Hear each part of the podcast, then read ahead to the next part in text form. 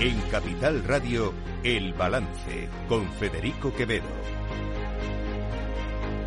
Señoras y señores, buenas noches, bienvenidos este miércoles 13 de diciembre de 2023, son las 8, una hora menos en las Islas Canarias. Escuchan la sintonía de Capital Radio, les invito a que nos acompañen desde ahora hasta las 10 de la noche aquí en El Balance, donde les vamos a contar toda la actualidad de esta jornada. Ahora enseguida vendrá Lucía Martina a contarnos eh, qué es lo que ha decidido la FED. Antes, antes quiero eh, recordarles a ustedes lo que hace más o menos un mes le decía Pedro Sánchez, candidato entonces a la investidura presidente del gobierno, al eh, portavoz de Unión del Pueblo Navarro en el Congreso de los Diputados. Era esto, exactamente. En todo caso, en su lista de agravios se le ha olvidado incorporar un pequeño matiz. ¿Quién gobierna el Ayuntamiento de Pamplona? ¿Con qué votos gobierna UPN el Ayuntamiento de Pamplona? Efectivamente, hasta hoy, bueno, todavía hasta que se celebre la moción de censura, UPN gobierna el Ayuntamiento de Pamplona con los votos del Partido Socialista de Navarra. Eh, UPN ganó las elecciones del 28 de mayo, no sacó mayoría absoluta eh, y el Partido Socialista de Navarra, que no quería en aquel entonces pactar con Bildu, le cedió los votos a UPN para poder gobernar el Ayuntamiento de Pamplona. Hoy, y como consecuencia de un pacto de investidura, el pacto de investidura del Partido Socialista Obrero Español con EH Bildu, desde hoy se va a presentar una moción de censura para sacar a UPN del Ayuntamiento de Pamplona y poner y que el nuevo alcalde sea el portavoz de Bildu en el consistorio. No es que esto, a ver, no es una cuestión de, de si Bildu es o deja de ser. Bildu tiene la legitimidad, evidentemente, que le dan los votos, porque para eso es un partido que se presenta a las elecciones y que está legitimado, porque entre otras cosas el Partido Popular y el Partido Socialista llegaron a un acuerdo para que esto fuera así. Pero dicho eso, a Bildu le queda todavía un largo camino por recorrer a la hora de legitimarse. Y ese largo camino implica renunciar y sobre todo condenar la violencia de ETA. Dejar de ser, que todavía lo son, los herederos de ETA. Por eso esto que dice eh, Oscar Puente no es cierto. Yo le digo sin ningún complejo que no tengo ningún problema, ninguno, en que un partido progresista democrático de este país se haga con una alcaldía de una capital de provincia de España. Un partido progresista democrático es sumar, por poner un ejemplo, o Podemos. Pero a Bildu le falta mucho todavía para ser un partido progresista democrático. Le falta condenar el terrorismo de ETA, y eso que dice Oscar Puente es un agravio a muchos de los compañeros del Partido Socialista de Euskadi que murieron asesinados por la banda terrorista ETA. Lo sorprendente es que el Partido Socialista haya cedido a este pacto ahora. Y dice mucho, dice mucho de qué acuerdos en la sombra tenía firmados Pedro Sánchez antes de la investidura de, como presidente del gobierno. Lo dice con palabras muy claras, como hace siempre el portavoz del PNV, Héctor Esteban. Ni siquiera presentar un borrador de presupuestos. No tiene mayoría, no es, ingobernable, es una absoluta inacción el, el ayuntamiento, ¿no? Con lo cual, ¿cuál es la conclusión? Pues que lo natural hubiera sido en su momento, cuando había las elecciones y había mayoría, que es lo que iba a pasar, pues que, que hubiera habido otra elección de, de alcalde, ¿no? Pero bueno, pues había otras elecciones y yo creo que habría que preguntarle al PSOE más que a nosotros, ¿no? Eh, bueno, ahora ha pasado lo que era lógico que pasara. Y ya tengo conmigo a Lucía Martín. Lucía Martín, buenas noches. ¿Qué tal? Muy buenas noches. Que tenemos la última hora de la FED eh, calentita. Eso es, se mantiene tasas en la Reserva Federal, lo hace por tercera vez eh, consecutiva, como se esperaba, se mantiene el precio del dinero en el rango del 5,25 al 5,50%. Recordamos que este es el nivel más alto en 22 años, ya que habíamos visto una subida vertiginosa de esas tasas de interés. Pero lo importante, lo que estaba esperando el mercado era que se confirmasen cuándo van a ser los recortes. Eso todavía no lo sabemos, pero sí que ha anunciado el organismo que va a haber tres recortes de tipos en 2024. Por ahora las apuestas hablan eh, más o menos de en torno a mayo. En el caso de Goldman Sachs hablaban eh, en esta semana de que los recortes de tipos podrían llegar por primera vez en el tercer trimestre. Sin duda va a ser lo más importante, el gran foco de atención y por lo que le van a preguntar a Jerome Powell en esa rueda de prensa que comienza a partir de las ocho y media de la tarde. Antes, a las ocho y veinte, vamos a comentar aquí en directo estos mensajes de la Reserva Federal y las posibles previsiones con David Azcona desde Beca Finance. Nos pueden seguir en directo a través eh, de su emisión, eh, a través de la radio y también en nuestro canal de YouTube. Les recuerdo ese directo a partir de las 8 y 20 estará respondiendo a estas eh, cuestiones en torno a qué esperar y previsiones sobre la Reserva Federal. David Azcona desde Beca Finance. Pues gracias, Lucía.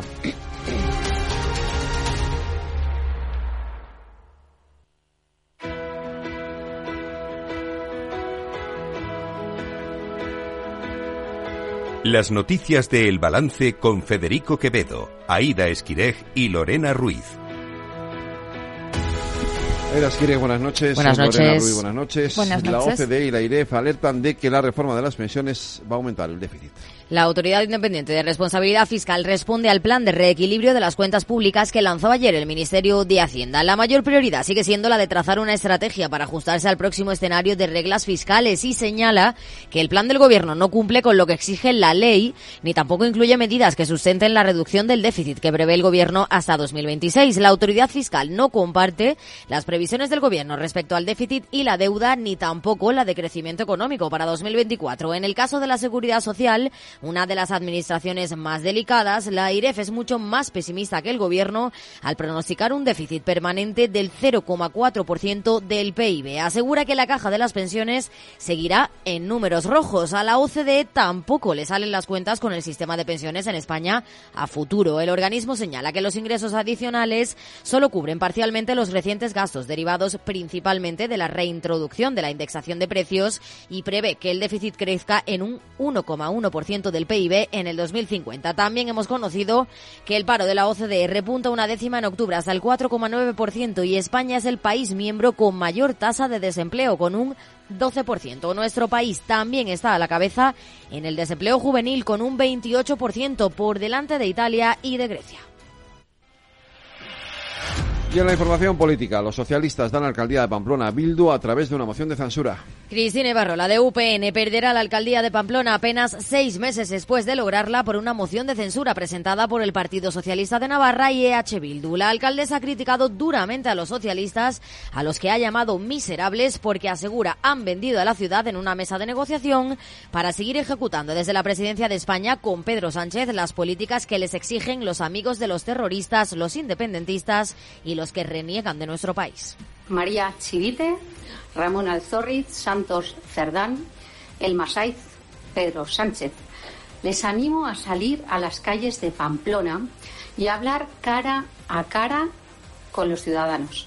Sean valientes y díganles a la cara lo poco que les importa esta ciudad con tal de mantener su sillón del gobierno desde el que siguen mintiendo a diario y destrozando nuestro país, nuestra comunidad y ahora nuestra ciudad, Pamplona. La moción de censura parte de un acuerdo entre el PSN y EH Bildu que han pactado los términos en los que se deberá desarrollar el nuevo gobierno municipal que cuenta también con el apoyo de Yeroa Bay y de Contigo Zurekin. Las cuatro fuerzas suman 16 de los 27 concejales del consistorio pamplonés, lo que supone una amplia mayoría. José Basirón, portavoz de Bildu en el Ayuntamiento de Pamplona y candidato a la alcaldía de la ciudad tras presentar esa moción de censura, ha justificado esta decisión por la parálisis que hay en el consistorio. Ha anunciado además que iniciará una ronda de con los diferentes grupos políticos para formar un acuerdo programático que sea el eje de la legislatura. Queremos dejar atrás de una vez años de parálisis, años de bloqueo, así no no se puede seguir. Hemos llegado a ese diagnóstico compartido y hemos llegado a la posibilidad de, por fin, de que la mayoría progresista del Ayuntamiento de Iruña, que siempre ha tenido una mayoría progresista, por fin seamos capaces de trasladarlo a un, a un gobierno municipal. Y por eso estamos muy contentas y contentos, claro. Asirón ha dejado la puerta abierta al Partido Socialista de Navarra para que forme parte del gobierno. El secretario de organización del PSN, Ramón Alzorriz, ha negado que vayan a entrar en el equipo de gobierno con Bildu y ha defendido el contenido del acuerdo para justificar esa moción de censura. Aleja la decisión de la política nacional asegurando que la decisión se toma pensando en la ciudadanía y no tiene relación con la investidura de Sánchez. No tenemos ni hemos tenido ninguna negociación ni pacto para tener ni el gobierno de España ni el gobierno de Navarra con EH Bildu. Hemos negociado las medidas fiscales y los presupuestos de Navarra. Alzorriz ha subrayado que ni PSN ni PSOE hacen ningún pacto encapuchados, que todos los acuerdos con Bildu son públicos. Pues eh, ya pueden imaginarse que si había alguna posibilidad de acuerdo entre el Partido Popular y el PSOE con esta cuestión, eso se cae definitivamente. Las críticas por parte del PP a la moción de censura no han tardado en llegar. El líder del Partido Popular, Alberto Núñez Fijo, ha tachado este acuerdo de indignante y ha acusado a los socialistas de entregar la, la, alcaldía a un partido que lleva asesinos en sus listas electorales. Asegura que es un pacto encapuchado entre el PSOE y Bildu para que Pedro Sánchez siga siendo presidente del gobierno. Además de que han vuelto a mentir, es indignante que el Partido Socialista entregue la alcaldía de Pamplona a un partido que lleva asesinos en sus listas electorales. Vamos conociendo la catadura moral de este partido y el precio que ha pagado el presidente del gobierno para volver a ser presidente del gobierno. No solamente es amnistía, no solamente romper el principio de igualdad, es dar a un partido heredero de ETA lo que no ha conseguido en las urnas. Por su parte, la secretaria general del PP, Cuca Gamarra, ha iniciado el pleno del Congreso criticando la moción de censura y ha avisado al PNV de que lo próximo será que Bildu se convierta en el Lendakari en el País Vasco que a Bildu no solo les dejan el pilotaje del Estado, sino que también les van a entregar, como consta en ese pacto encapuchado, la alcaldía de Pamplona. Pero tomen nota, el PNV, no vaya a ser que lo próximo sea que, Bildu sea Lendakari también en el País Vasco. Desde el PSOE, su portavoz en el Congreso, Pachi López, ha defendido la moción de censura asegurando que el Ayuntamiento de Pamplona era un ayuntamiento paralizado donde el Gobierno era incapaz de llegar a acuerdos y ha negado que la moción sea parte del pacto con Bildu para investir a Sánchez. Lo único que sabíamos es que era un ayuntamiento paralizado, un ayuntamiento con un equipo de gobierno incapaz de llegar a ningún tipo de acuerdos con nadie, sin presupuestos durante tres, mandat tres años y, supongo que eso habrá influido. El ministro de Transportes, Óscar Puente, ha defendido la moción asegurando que no hay nada de malo con que el PSOE pacte con un partido progresista y democrático como lo es Bildu. Y Carles Puigdemont, Pedro Sánchez, han visto hoy las caras en el nuevo Parlamento. Tampoco es que se hayan saludado, pero sí, han podido debatir juntos. Ambos dirigentes han coincidido en Estrasburgo, donde Pedro Sánchez ha acudido para hacer balance del semestre europeo. Carles Puigdemont ha sido claro y le ha reprochado que en este semestre español no se haya votado en el asunto de consejos generales para incluir el catalán como lengua oficial. El líder de Junts avisa a Sánchez de que habrá consecuencias. El problema de Europa nunca han sido las promesas. El problema de Europa es el cumplimiento de esas promesas, porque del incumplimiento nace la desconfianza. Desconfianza que puede poner en riesgo incluso un proyecto tan sólido como la Unión Europea. Fíjese, hoy yo le hablo en su lengua materna, pero no lo puede hacer en la mía. Nuestra libertad de expresión en esta Cámara vale menos que la suya. Presidente Sánchez, las oportunidades hay que aprovecharlas cuando ocurren. Si se dejan pasar de largo por miedo o por incapacidad, las consecuencias nunca son agradables.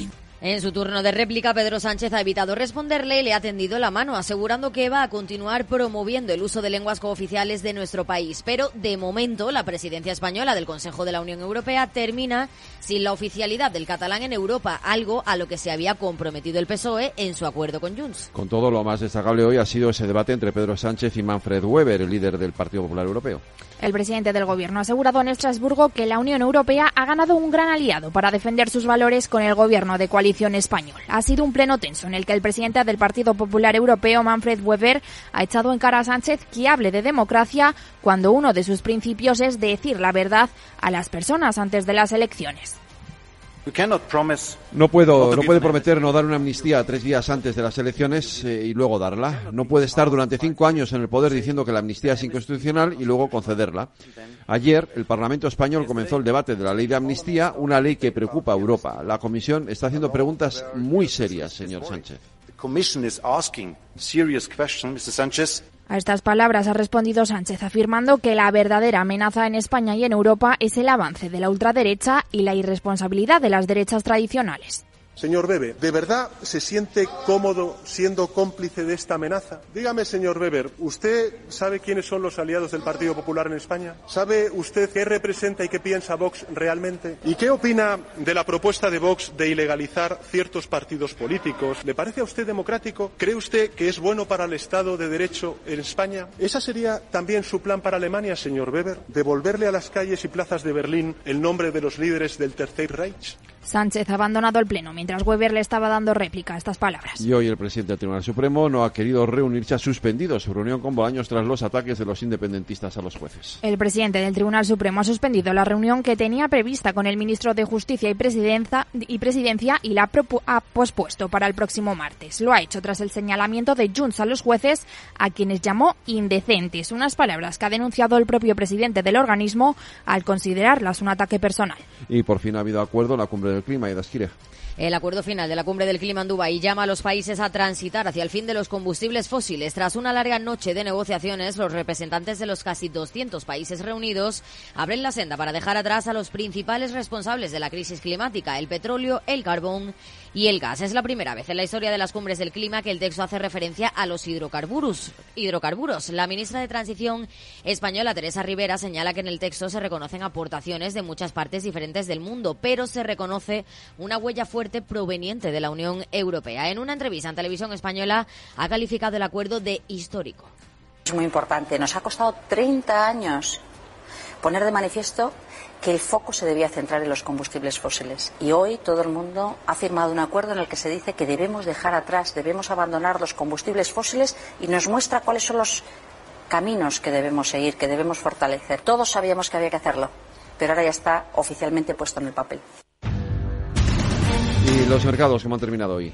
El IBEX 35 cierra con leves pérdidas este miércoles del 0,22% y pierde el nivel de 10.100 puntos, condicionada por la caída de las plazas europeas y las dudas de Wall Street. Inditex se ha dado la vuelta y ha terminado en rojo, cediendo un 0,23%, tras dar a conocer que ganó un 32,5% más entre febrero y octubre, junto a Telefónica, Repsol, Melia e IAG. En el lado positivo, ACS, Solaria y Colonial han sido los valores más destacados.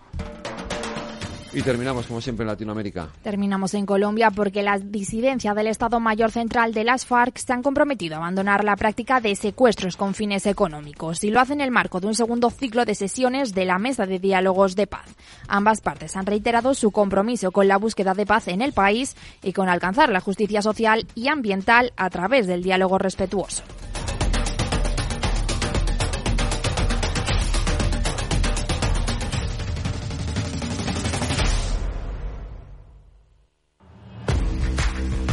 Oye, pensando cómo ahorrar en momentos como este con los precios por las nubes. Y todavía no conoces XTB, una nueva forma de invertir pensada para todos. Desde solo 5 euros y cero comisiones hasta 100.000 euros al mes para invertir en acciones y ETFs.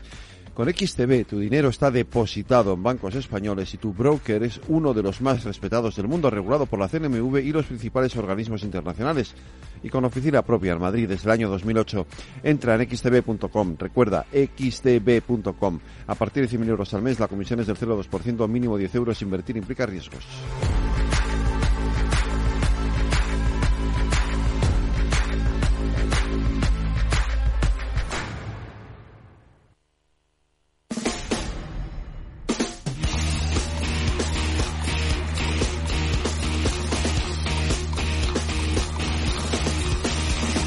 El balance de los deportes con Paco Lloret.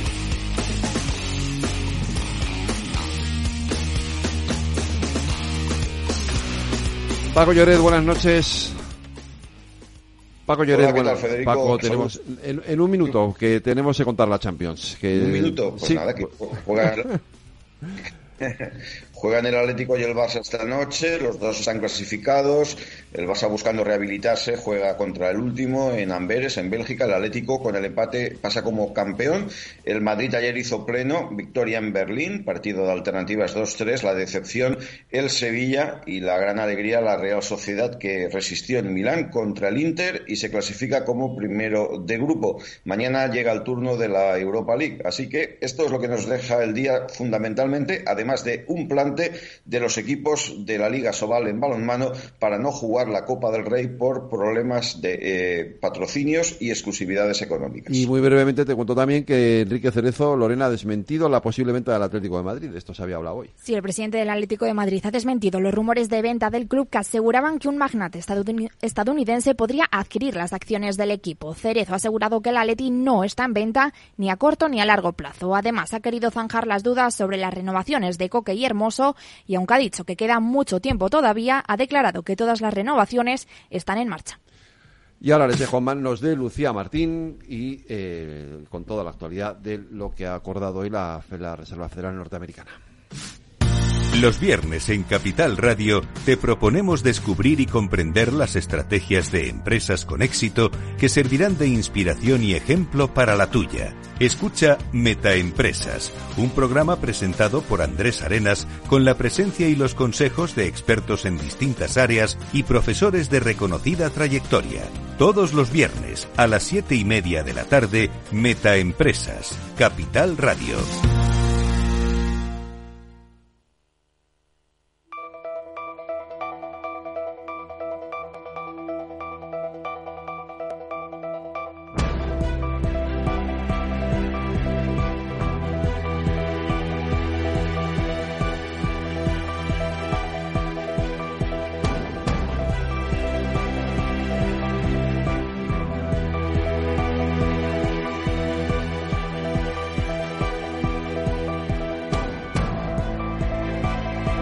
Especial informativo Reserva Federal con Lucía Martín.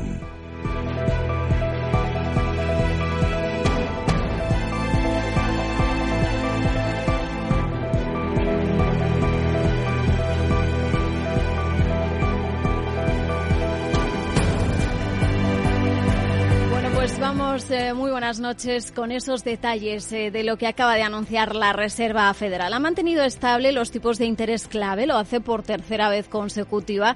Eso sí, ha preparado el terreno para múltiples recortes a partir de 2024 y más adelante, con la tasa de inflación disminuyendo y la economía que se mantiene fuerte, el empleo también hemos visto que se mantiene. Los responsables de formular estas políticas monetarias del Comité de Mercado Abierto de la Reserva Federal han votado de forma unánime para mantener la tasa de endeudamiento en el rango de 5,25 al 5,5%. Recordamos que esto es en máximos desde hace 22 años. Junto con la decisión de permanecer en suspenso, los miembros del comité también han planteado al menos tres recortes de tasas en 2024, suponiendo un cuarto de punto en cada una de ellas. Es menos eh, que lo que esperaba el mercado, que se hablaba en algunas eh, previsiones de cuatro rebajas, pero eh, estas tres rebajas son a su vez más agresivas de lo que habían dado a entender los funcionarios de la Reserva Federal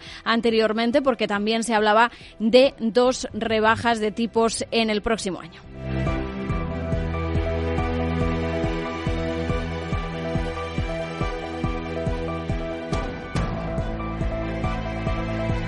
Y el famoso gráfico de puntos del comité de las expectativas de los miembros eh, individuales indica otros cuatro recortes en 2025. Eh, otro punto porcentual sería en total tres reducciones más en 2026, lo que situaría ya la tasa de los fondos federales entre el 2 y el 2 25% en términos netos, suponiendo una subida más este año. El comité había indicado solo un recorte en 2023 en la última actualización. Bueno, pues ya vemos que por fin se confirma que estaríamos en esa en ese fin de las alzas de tipos eh, tan esperada eh, por parte de los mercados eh, financieros. vamos enseguida, como decimos, a analizar todas estas noticias, todo este esta última hora con David Azcona de Beca Finance. Especial informativo Reserva Federal con Lucía Martín.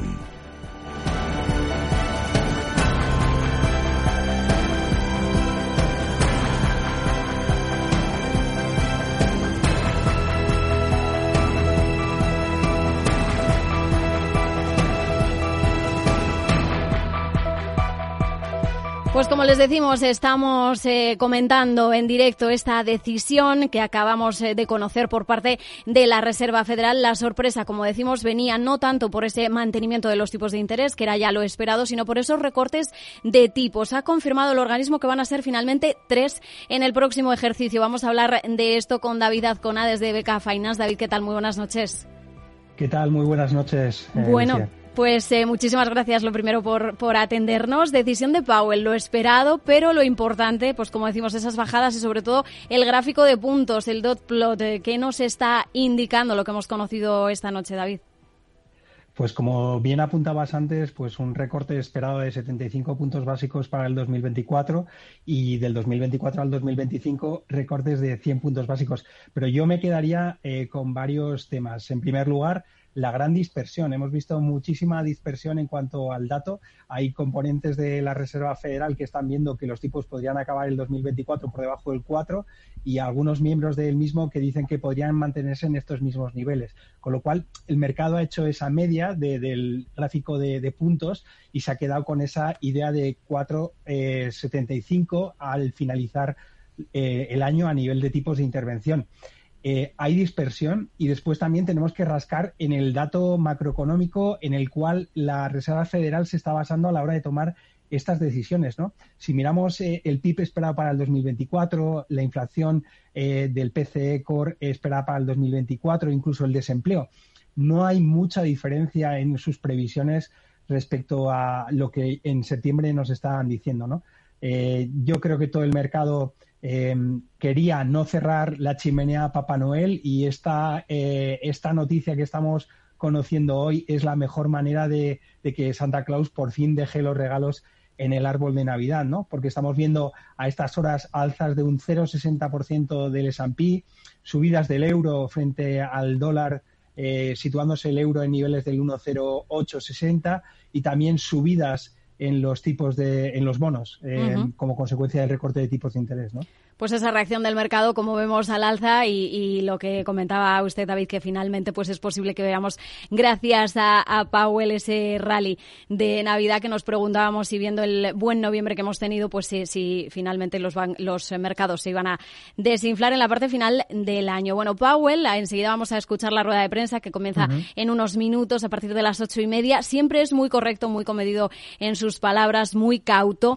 Eh, ¿Qué le preguntaría usted, David, a Powell en esa rueda de prensa? Si supiera que va a responder de forma totalmente sincera. Eh, me, gusta el último apunte que hacías, Lucía, porque le preguntaría miles de cosas. Eh, hay una de las cosas importantes, el 1 de diciembre, en su última comparecencia, Powell eh, no habló de recortes de tipos de interés, pero no dejó cerrada la posibilidad de subidas de tipos de interés. nos está llamando muy mucho la atención el recorte de tipos de interés esperado por la media, pero em, a mí me gustaría preguntarle si, tal y como dijo el 1 de diciembre y en consonancia con los datos de inflación que hemos visto esta misma semana, también sigue en la misma tesitura, en la posibilidad de ver subida de tipos de interés. Y, la segunda pregunta, si me dejaran dos en vez de una, le diría si van a si van a, respetar el patrón histórico, porque hemos hablado de la reacción que ha tenido el mercado eh, a nivel de bolsa, a nivel de euro y a nivel de bonos, pero eh, a esta misma hora el mercado no está descontando ni 75 ni 100 eh, puntos básicos de recorte para el 2024. Ahora está eh, descontando 125 puntos básicos, con un 60% de probabilidad de recortes en marzo. ¿no? Yo lo que, le, lo que le preguntaría es si se va a ceñir a la historia. Y la historia echaría por tierra toda la reacción tan eufórica que estamos viendo actualmente del mercado. Porque la historia nos dice que nunca la Reserva Federal ha recortado tipos teniendo el PCE Core por encima del 2, siempre y cuando el desempleo lo tuviera más o menos controlado. Y la Reserva Federal te está diciendo que esa medida de inflación que tanto les gusta según ellos, va a estar por encima del 2, con lo cual no deberían de recortar tipos de interés. Eh, muy, muy interesante eso que comentaba, ¿no? En, el apunte eh, que han hecho desde la Reserva Federal han dicho que van a tener en cuenta los múltiples factores para eh, tomar cualquier ajuste adicional de las políticas, o sea que no se descarta efectivamente una posible subida si fuera necesario. Y también echábamos mano de, de la historia, también me gustaría preguntarle, David, con los datos macro que tenemos ahora mismo en la mano, históricamente para doblegar la inflación normalmente eh, eh, ha, venido después una recesión. Con lo que sabemos hasta ahora, ¿podemos decir que se está consiguiendo ese aterrizaje suave o todavía no podemos descartar una recesión? Pues eh, nosotros somos, yo creo que de la parte más negativa del consenso de mercado. sí que vemos una posible recesión. Hasta ahora lo que hemos visto es por, por múltiples factores la resistencia de la economía, pero creemos que es cuestión de esperar para eh, poder ver mayor daño dentro de la economía. eh, echamos mano de lo que la propia Reserva Federal está diciendo, si rascamos en los últimos informes que la Fed de Atlanta está facilitando al mercado, está diciendo que eh, ven que el retraso de la subida de tipos de interés, el, retraso del impacto eh, está por ver y que no hemos visto ni la mitad del impacto real a nivel de PIB y tampoco hemos visto la mitad del impacto real a nivel, a nivel de desempleo. Con lo cual, eh, en una frase, no hemos visto lo peor. Eh, también eh, le, queríamos preguntar, David, a la espera de que, de que salga Jerome Powell en esa rueda de prensa, con lo que vemos hoy de la Reserva Federal, ¿qué podríamos ver mañana del Banco Central Europeo? ¿Hasta qué punto hemos visto que han ido de, de la mano ambas instituciones? Yo creo que ambas dos instituciones son conscientes de eh, un dato fundamental que tienen en la recámara, que históricamente la inflación es difícil de controlar y em, pueden reactivar la misma si dan pasos en falso. Y eh, ambos dos han de cerrar la euforia del mercado, han de cerrar eh, ese posible, esa posible relajación de las condiciones financieras en el corto plazo que te hagan reavivar la inflación, con lo cual eh, yo creo que eh, eh, haciendo un poco el símil de Papá Noel de antes, Powell sacará los polvos mágicos que nos tiene habituados y Christine Lagarde mañana más o menos irá del mismo sesgo, ¿no? intentando ralentizar las expectativas de recorte de tipos de interés y dejando claro que es muy importante que las expectativas sobre todo no se le vengan arriba, porque hay que tener en cuenta que una cosa es el corto plazo y otra cosa es el largo plazo. Eh, los consumidores y el mercado está poniendo en tela de juicio la capacidad de mantener baja la inflación en el largo plazo. Y no hay más que ver el, lo que está cotizando el cinco años eh, en Estados Unidos y en Europa. Y eso es algo que la Reserva Federal y el Banco Central Europeo sí o sí quieren controlar. Pues con esa idea nos quedamos. David Alcona desde Beca Finance. Gracias por estar en Capital Radio. Muchísimas gracias y felices fiestas a todos.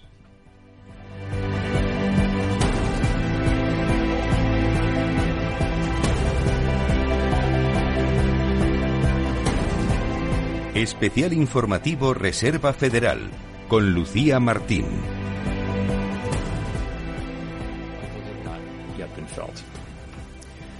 Today, we decided to leave our policy interest rate unchanged and to continue to reduce our securities holdings. Given how far we have come, along with the uncertainties and risks that we face, the committee is proceeding carefully.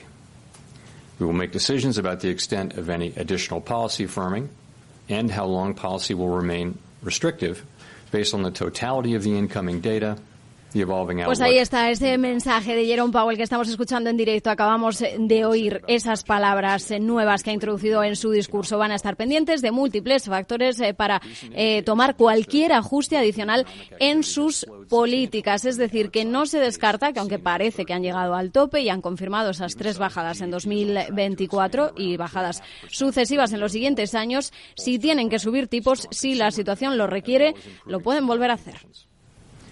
After picking somewhat over the, up somewhat over the summer, activity in the housing sector has flattened out and remains well below the levels of a year ago, largely reflecting higher mortgage rates.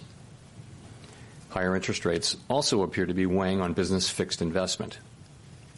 In our summary of economic projections, committee participants revised up their assessments of GDP growth this year, but expect growth to cool, with the median projection falling to 1.4% next year. The labor market remains tight, but supply and demand conditions continue to come into better balance.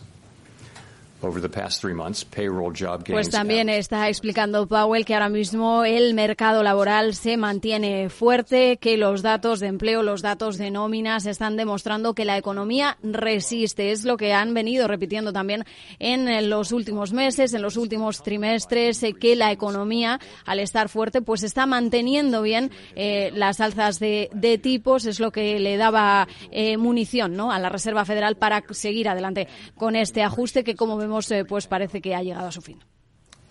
Nominal wage growth appears to be easing and job vacancies have declined. Although the jobs to workers gap has narrowed, labor demand still exceeds the supply of available workers. FOMC participants expect the rebalancing in the labor market to continue, easing upward pressures on inflation. The median unemployment rate projection in the SEP rises somewhat from 3.8% at the end of this year to 4.1% at the end of next year.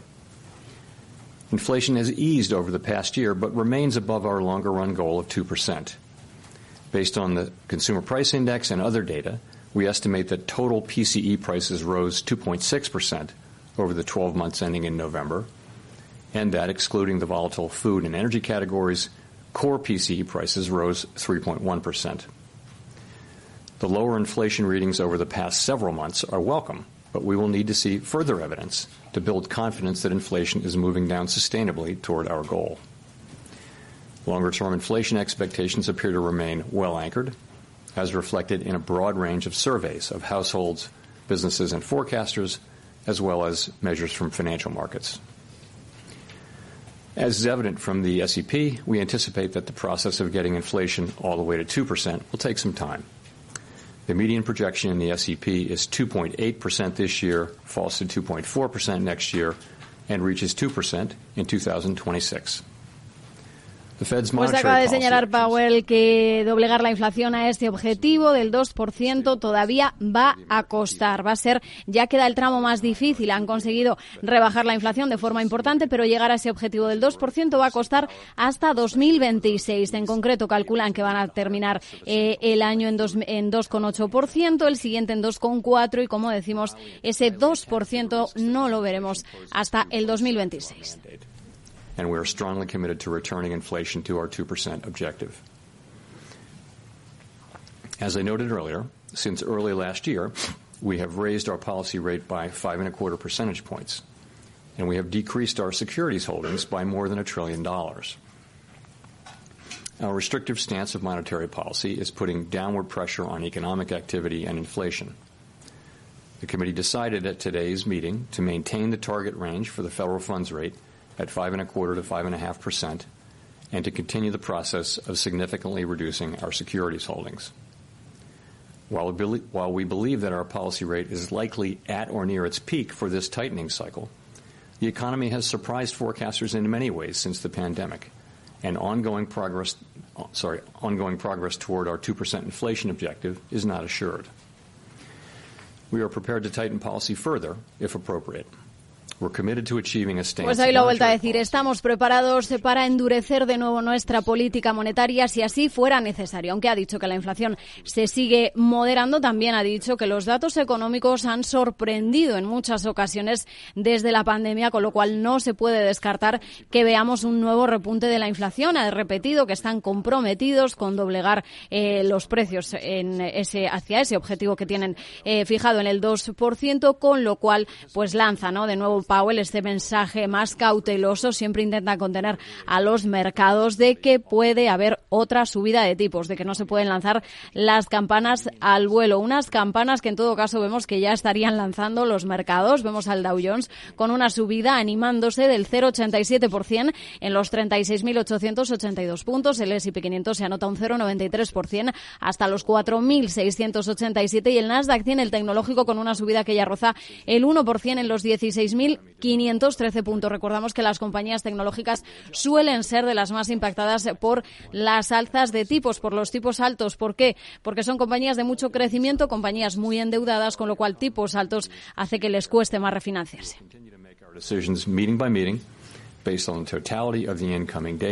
and their implications for the outlook for economic activity and inflation, as well as the balance of risks. In determining the extent of any additional policy firming that may be appropriate to return inflation to 2% over time. The committee will take into account the cumulative tightening of monetary policy, the lags with which monetary policy affects economic activity and inflation, and economic and financial developments. We remain committed to bringing inflation back down to our 2% goal and to keeping longer term inflation expectations well anchored. Restoring price stability is essential to set the stage for achieving maximum employment and stable prices over the longer run. To conclude, we understand that our actions affect communities, families, and businesses across the country. Everything we do is in service to our public mission. We at the Fed will do everything we can to achieve our maximum employment and price stability goals. Thank you. I look forward to your questions. Bueno, pues empieza ya esta rueda de prensa, esas preguntas a Jerome Powell. Ha concluido su discurso señalando que son muy conscientes de que estas decisiones que están tomando afectan a las familias, afectan al bolsillo de los estadounidenses, afectan también a las empresas. Se lo seguiremos contando en capitalradio.es. Les dejamos ahora de nuevo con el balance de la mano de Federico Quevedo aquí en Capital Radio. Especial informativo Reserva Federal con Lucía Martín.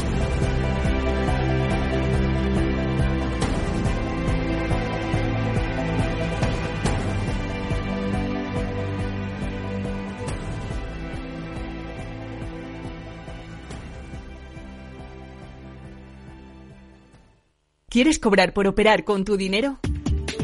Con DarwinX es posible y funciona así. Operas un universo de más de 1.500 instrumentos financieros en condiciones competitivas, con nuestro broker o a través de Interactive Brokers. Y aquí viene lo bueno. Mientras operas, construyes tu track record para nuestra gestora que te paga por tu éxito.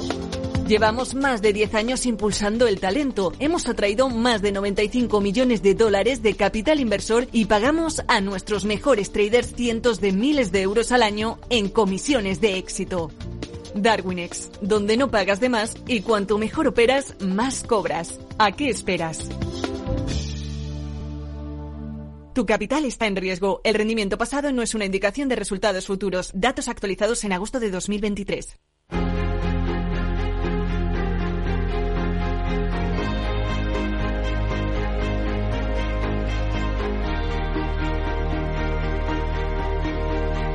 La entrevista de El Balance con Federico Quevedo.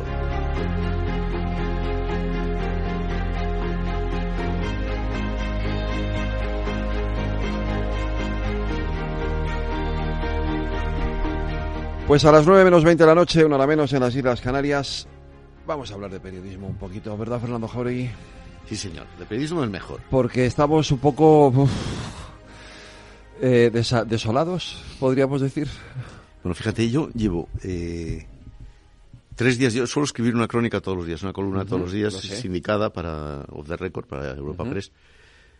Y llevo tres días sin escribir, porque he decidido dar un parón y empezar a pensar a ver qué diablos estamos haciendo, qué diablos está pasando aquí, qué, cómo lo estamos contando, cómo contarlo, porque es que es tan raro, tan raro, tan extremadamente raro lo que nos pasa, Federico, que cuando tienes que contarlo, cuando tienes que ser el, el- el cronista, el, te- el testigo de, de una realidad que no entiendes, porque yo hace tiempo ya que no lo entiendo, pues eh, tienes que pararte un momento y pensar y decir, bueno, vamos a ver, porque en fin, eh, yo el mejor servicio que puedo prestar a la sociedad, igual que tú, es, eh, en fin, no solamente contar una realidad que cada cual tiene la suya, sino intentar analizarla, ¿no? Y decirlo. Y yo, la verdad es que empiezo a sentirme incapacitado para eso, fíjate. Yo lo que tengo la sensación, o sea, a ver, los que hemos vivido, y tú y yo hemos vivido eh, muchos años de, de- de información política en el Congreso, eh, con gobiernos de Felipe González, de Aznar, de Zapatero, de Rajoy,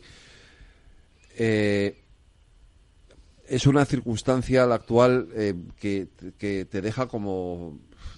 No entiendo nada. Lo que Yo creo que la sociedad no entiende nada. No entiendo nada lo que está pasando. Pero nuestra obligación, como periodistas, es intentar que la sociedad entienda algo. Yo ahora estoy metido en un programa que se llama Los periodistas cuentan el cambio, de manera tal que yo pienso que los periodistas que no sabemos nada de nada, porque esto lo tienen que saber los oyentes, no sabemos nada de nada. Pero sabemos, pero sabemos quién sabe. Entonces se trata de llevar a quien sabe del tema del cambio. Es muy difícil entender de todo el cambio que nos, de todo lo que nos está pasando. Tú, que es que estamos cambiando desde la energía hasta el automóvil, pasando por los drones que nos van a, a dar un libro de, de Amazon, hasta, yo qué sé, todo. Entonces, eh, los periodistas tenemos que actuar con independencia, con rigor y volviendo otra vez a ser reporteros. Yo es lo que quiero ser, reportero otra vez. Es decir, ir a hablar con gente que me hable, que me hable a mí de, gente, de cosas que yo no sé, pero para yo transmitírselo a la gente que no sabe también. Y esto en política empieza a ser absolutamente mucho peor que explicar la inteligencia artificial o el metaverso o los blockchain. pero porque quizás porque mm, porque la política nos obliga a pronunciarnos sobre lo que no lo que no deberíamos o no queremos pronunciarnos es decir no no, no porque no queramos pronunciarnos que evidentemente nos pronunciamos todos los días sino en, en- alineados con A mí no me parece que el periodista independiente no me parece que, sea el que no el que no se alinea o el que no tiene o el que no tiene pues todos tenemos ideas el que no tiene ideas. A ver si encima no vamos a poder tener ideas. No. Tenemos dinero que ya estamos viviendo la miseria todos encima no vamos a, no tener ideas. Eh, lo que no podemos es falsificar los hechos y a veces se están falsificando los hechos. O se están silenciando o se están parcializando o se están contando cosas como teóricamente no son o se están angulando. Eh, eso es para mí la independencia es mm, resistirse a todo eso y otras muchas cosas. Claro, ser periodista independiente eh, se ha complicado mucho. Y yo quiero ah, lanzar, ya que me das eh, la oportunidad de estar aquí, quiero lanzar, bueno, aprovechando que me den un pequeño premio dentro de unos días sobre, sobre, la independencia. No, no, si yo creo que un premio no debe servir para vanagloriarnos, sino para, para algo, para hacer algo. Y yo creo que hay que lanzar un movimiento de sociedad civil en favor de la independencia del periodismo. Eh, quizá las eh, estrecheces económicas en las que estamos viviendo no faciliten demasiado la independencia, pero es que la labor del periodista tiene que ser heroica. Yo creo que ya ha llegado el momento en que tengamos que ser héroes para contar las cosas, mm, lo cual es, muy, es mucho decir y es muy triste tenerlo que decir, porque esto está muy lejos de la normalidad. Pero es que este país no es normal, simplemente no, estamos en la normalidad. Hoy no, efectivamente. En el día de hoy no estamos en la normalidad. Ayer, ayer eh, por la noche, que te estuvo en, eso que hacemos, que se llama Transforma España, con Eduardo Serra, vino Manuel Aragón Reyes, que es catedrático de Derecho Constitucional y, ha sido, y ha sido además magistrado del Tribunal Constitucional. Eh, para hablar de los problemas que tiene ahora mismo la, la, democracia española y uno de los problemas que él ponía sobre la mesa es precisamente este, ¿no? Lo que el, hecho de que eh, algo que antaño, la democracia que nace sobre tres poderes básicos, el poder político, el poder ejecutivo, el poder legislativo, el poder judicial, y un cuarto poder, que era la prensa, era, digo era, porque yo no sé si ahora somos un cuarto poder, antiguamente era un cuarto poder, porque era un poder que servía como vigilante o como control de los otros tres, eso ahora ya no. Ahora el cuarto poder ya no eh, es. Federico, por supuesto, ya no somos el cuarto poder, de la misma manera que ya no existe el espíritu del 78, el Consejo Constitucional, todo eso ha, saltado por pedazos. Pero el cuarto poder ahora debería ser el primero, que debería ser una cosa que se llama sociedad civil, en la cual debíamos estar el cuarto poder, eh, eh, asumidos ahí como un, como un vagón más dentro del tren. Pero yo creo que en la sociedad civil lo que tenemos que hacer entre todos, y yo por eso, pues, en mi la humildísima medida de mis fuerzas, pues intento pues, generar este debate sobre la independencia del periodismo, etcétera. Lo que teníamos que hacer todos dentro de cada uno, de las capacidades de cada uno, es intentar generar una mínima sociedad civil, organizarte, aunque sea en tu barrio, aunque sea en tu, en tu comunidad, aunque sea en, tu escalera de pisos, lo que sea. Teníamos, tendríamos que volver otra vez a la organización que teníamos cuando empezamos la andadura democrática. Que entonces era muy difícil darnos gato por liebre o cambio por liebre. Es que entonces había reporteros, es lo que tú dices. Había reporteros y había ciudadanos. Claro. Y la ciudadanía estaba organizada. Y nosotros sabíamos que teníamos una misión que cumplir. Ahora no, ahora no lo sabemos. Federico, no sabemos que tenemos una misión que cumplir. Hmm. Digo, ahora hablo otra vez de los periodistas. Tenemos una misión que cumplir de cara a la sociedad. Es decir, tenemos que ilustrarla. Cuando yo mm, entré en el, en el mundo de la democracia, cuando, cuando se murió Franco, yo ya estaba trabajando pero yo creo que teníamos todos los periodistas, cada cual pensase lo que pensase. Tenía la idea de que había que eh, eh, contribuir a, coordinar un poco y a vertebrar un poco la sociedad. Ahora la tenemos totalmente invertebrada. Tenemos los tres poderes clásicos de Montesquieu se han ido al carajo, los tres. Eh, todos, eh, bueno, están englutidos por el ejecutivo. Pero, todos están en un, en un... Pero por un ejecutivo muy raro, que depende a su vez de un señor que vive en Waterloo, que depende a su vez de unos señores que están medio locos todos, una señora que, que va con una eh, mariposa amarilla ahí en la, en, la solapa, que son que es, que es una fanática absoluta y una racista. Es que ahora mismo estamos como pendiendo de un hilo todos. O sea, está todo como fuera de lugar. Y claro, nosotros, el problema es que nosotros también, y es que tenemos que hacernos una crítica muy seria, nosotros también estamos, empezamos a estar fuera de lugar, Federico. Y tenemos que centrarnos y ponernos en nuestro lugar. Y no, no podemos seguir escribiendo o hablando eh, para, los, para que nos vean el señor presidente del gobierno en la Moncloa o el señor de, de Génova en Génova. Tenemos que hablar y escribir para la gente, para la sociedad, para que nos entiendan, para que, para que acaben entendiéndolo. Pero ¿qué es lo que ha cambiado en el periodismo para que efectivamente esté ocurriendo eso, que, que escribamos, que hablemos, que digamos para que nos oigan eh, eh, de los dirigentes políticos y no el señor de la calle o la señora de la calle que son los que debería de preocuparnos. Yo creo que han cambiado tres cosas. Una, que somos más pobres. y por tanto dependemos más. Otra, que somos más cobardes, que a lo mejor viene, viene derivado de lo primero. lo primero sí. Y tercero, que la sociedad eh, nos ha glorificado excesivamente, muchas veces. Ahora, cualquier mm. tertuliano de segunda, como yo, por ejemplo, va por la calle y te reconocen, ay, le oigo todos los días. Es mentira, yo no, yo no ah, salgo todos los días. Mira, el periodista. usted es el periodista, no sabe ni cómo me llama, no importa. Le oigo, ¿qué razón tiene usted? O del más caña.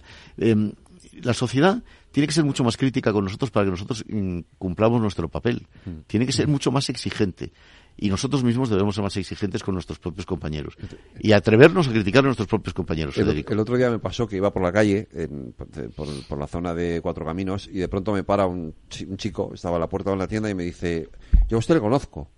Y casi digo, dice, pero usted sale en la tele, ¿no? Le digo, sí, bueno, salgo de vez en cuando, tampoco que salga mucho, pero sí, alguna vez salgo. Y dice, ah, sí, sí, pero usted es un poco de derechas, me dice. Y le digo, bueno, vamos a hablar de esto. Entonces nos quedamos un rato hablando y ya me dice, ah, pues no es usted tan de derechas como parecía. Joder, a mí lo que, lo que me admira de ti, lo que me admira de ti es que encuentres tiempo para, porque yo, a ti te asaltan. Pero en general. Es que me cayó bien, me, me, hizo gracia. Entonces, pero en general la eh, gente venera al que sale en televisión. Sí. Y salir en televisión no es más que salir en televisión. y las televisiones ahora mismo mm, dejan mucho que desear, todas ellas. Y además te voy a decir una cosa, los jóvenes, ya me extraña, ese joven debía ser un joven muy peculiar porque los jóvenes no ven simplemente eh, ni los noticiarios, ni, ni las, ni oyen los programas de radio tampoco, no, y los informativos, ni leen periódicos de papel. No, ven Netflix. ¿Ven? Netflix. Pero Netflix, que yo sepa, dan unas series estupendas muchas veces. No dan noticias. Pero no dan noticias. No dan noticias. Y se informan por las redes sociales y por TikTok. Yo nunca he visto, con perdón, a estas horas se puede decir esta palabra, gilipollas más grande que TikTok. Con perdón. Está Ah, pero hay que estar, yo ya estoy. Hombre, hay que estar, sí, claro, yo también, bueno, sí, pero, pero esto no... Es inevitable. Ah, bueno es inevitable porque tengo que subir los vídeos de las cosas que hacemos aquí en el programa, hay que subirlas a TikTok también, porque, eh, en fin, y además eh, luego les juro que hay mucha gente que... Todo esto va a cambiar, Federico, todo esto va a cambiar mucho. Claro, Pero lo que no puede cambiar es la independencia. Claro, esta es la otra parte, es decir, evidentemente las redes sociales, que digamos sería el cuarto factor que también nos influye, eh, nos ha, digamos, ha modificado nuestro trabajo, nuestra forma de trabajar, ¿no? Que esto no pasaba hace años, claro, ahora sí. Bueno, pero es un, es un error estar tan pendiente como yo estoy, por ejemplo, de las redes sociales. Yo pierdo muchísimo tiempo mm. A ganar una adepto al día en Twitter. Esto, eh, X, perdona. Eh, esto, eh, en fin, no tiene mucho sentido. Todo esto va a cambiar muchísimo. Pero lo que no van a cambiar son los principios eternos del periodismo, que es noticia es todo aquello que alguien no quiere que se publique. Es que eso, mm, o lo ponemos, o lo ponemos en marcha. Claro. se nos había olvidado, pero es que hoy noticia es todo aquello que alguien sí quiere que se publique. Algún gabinete de comunicación, algún no sé qué, o alguno que está ahí detrás, eh, eh, emponzoñando las cosas. Sí, o, que ahora, o, que ahora, lo han puesto de presidente de la agencia EFE. Bueno, sí, por supuesto, que sí, claro. Bueno, yo, hay dos cosas que, ya que me tiras de la lengua, que mira que es difícil tirarme a mí de la lengua, lo que me, lo que me, lo que me resisto. ya, ya veo, ya. yo creo que eso es un dislate. Sí, no, es un dislate porque ese señor ha dejado de ser periodista desde el punto de vista que dijo que los periodistas esos, ¿cómo se atreven a preguntar? Esto lo dijo, lo dijo el, señor presidente de la agencia dice que es una agencia que pago yo con mi dinero y tú con el tuyo y este señor que nos está oyendo y esta señora que nos están oyendo con el suyo. eh, esto mm, debería ser fruto de un consenso, ese tipo de, de, de nombramientos y en todo caso de un profesional independiente, cosa que nunca es, por cierto, pero en este caso menos. Y segundo, Oye. Bueno, yo tengo que, tengo que echar un balón eh, a favor de Fernando Garea, que para mí ha sido. No, sí, Fernando Garea sí, y, así le ha ido de bien. Claro, así le fue. Le pegó una patada. Bueno, y segundo, hombre, yo no había oído nunca nada parecido a lo que he oído al mm, superministro de los superministros de, este gobierno que no es vicepresidente, pero es el, único vicepresidente, luego tiene cuatro vicepresidentas ahí, dijo el otro día que cómo se atrevía, cómo era posible que una entidad privada se atreviese a demandar eh, ante los jueces al gobierno. Oye, pero si es que la democracia es precisamente que yo pueda demandar al gobierno sintiendo que el gobierno me perjudica o que el gobierno se equivoca. Y había una sociedad, que no me acuerdo ahora cómo se llama, que mm, eh, atacó al, grado de modo de designación de la presidenta del Consejo de Estado y también del, fiscal general del Estado. hizo bien. ¿Y, por qué no lo va a hacer? Pero este señor, que es el ministro del Ejecutivo, del Legislativo y del, judicial, de todo, este señor que yo le tengo mucha simpatía porque me parece una persona muy simpática, pero dijo esto que revela un talante profundamente antidemocrático. Bueno, pues contra esto es contra lo que tenemos que luchar. Oiga, luchemos. Que no te invitan a la Copa de la Moncloa, pues que no te inviten. A mí ya no me invitan, hace ya tiempo que no me invitan. A mí sí, no, no, no, no puedo hacer esa crítica porque a mí sí. Pero, a mí no. pero bueno, que en todo caso, lo que te quiero decir, no tiene importancia tampoco que te inviten o no te inviten. Da igual. Pero aquí en todo caso lo que quiero decir es que eh, alguien está actuando cobardemente. Y probablemente somos nosotros periodistas. Tenemos que ser, mm, tenemos que tener una capacidad de indignación mucho mayor. Tenemos que ser independientes, irreverentes, irreverentes, eh, in, ah, implacables. ¿Cómo hacemos esto? Aquí, mira, lo estamos haciendo. Vale, sí, nosotros vale, lo estamos haciendo, pero los demás, ¿cómo, cómo es les, muy difícil. ¿cómo les convencemos de que Es hay muy que hacer difícil. esto? Primero porque hay que ser freelance dentro de tu propio medio. Muchas veces tienes que ser freelance de tu propio medio porque el propio medio muchas veces te intenta imponer cosas que no, que- con las que no estás de acuerdo, que no te parece. Muchas veces no. No, no, lo- no, no, no difundamos tampoco la imagen de que los medios son, son unos vendidos y que son no sé qué, porque no es verdad. Hay periodistas que son unos vendidos. Pero los medios en general, yo, mira que yo colaboro en medios que no tienen nada que ver con mi diario, y lo digo, y ahí sigo, pues no pasa nada. O sea que tampoco, y tú lo sabes, y tú has estado también en lo mismo. O sea que, simplemente tener un poco de coraje, tenemos que tener un poco de coraje moral, mm, nada más, y sobre todo, pues oye, tenemos que tener mínimo coraje, coraje moral. Tú vas a, una, a un anuncio importante político donde o no dejan entrar a los periodistas o si los dejan entrar no los dejan preguntar. Son simplemente micrófonos eh, ambulantes. Esto mm, o simplemente se convoca una rueda de prensa para dar eh, la palabra a dos periodistas previamente ya contratados que saben ya eh, co- contratados no contactados que saben ya las preguntas que van a hacer y los demás no podemos preguntar nada. Pero esto qué es? Y hay una cosa que a mí me saca de quicio, que es que hemos permitido que se, mete, que se introduzcan entre nosotros gente que solamente va a las ruedas de prensa a provocar. Bueno, esa es otra, pero eso es, eso es otra dimensión. Eso ya es culpa de esa gente. Que algunos, algunos son niños indeseables. Pero también hemos permitido que se nos mezcle con no periodistas en cosas que tienen una trascendencia periodística. Y eso tampoco me parece bien. Yo creo que el, el periodista es un ser raro, que debe que mantenerse químicamente puro. debería. raro, pero es raro, es raro, es un ser raro. Yo lo comprendo que somos, eh, somos ejemplares en vía de extinción. Pero, pero yo creo que deberíamos cuidar mucho más ese aspecto. Bueno, y eso es lo que yo quiero lanzar. La idea de que mm, un- debates, hablar con la gente, eh, hablar con que los grandes comunicadores, que hay muchos y muy buenos y muy independientes.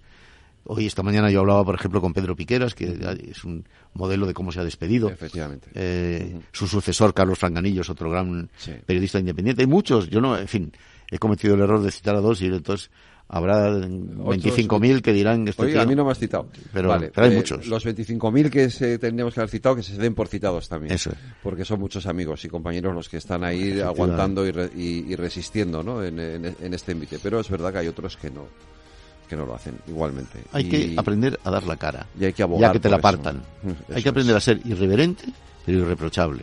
Eso, irreverente e independiente, es lo mismo. E indiferente a los, eh, a los discursos es lo mismo también. ¿Tú te acuerdas que había un dicho, un dicho te, lo voy a, te lo voy a edulcorar un poco, que decía Muy rápido. al amigo el oro, al enemigo el plomo y al indiferente la legislación vigente. Y en un país donde la legislación Con cambia todos los nos días, imagínate. Con esto lo vamos, Fernando Jauregui, muchas gracias. Podríamos haber seguido otras Eso siete horas. claro que sí. Un Muchas gracias, querido. Un abrazo.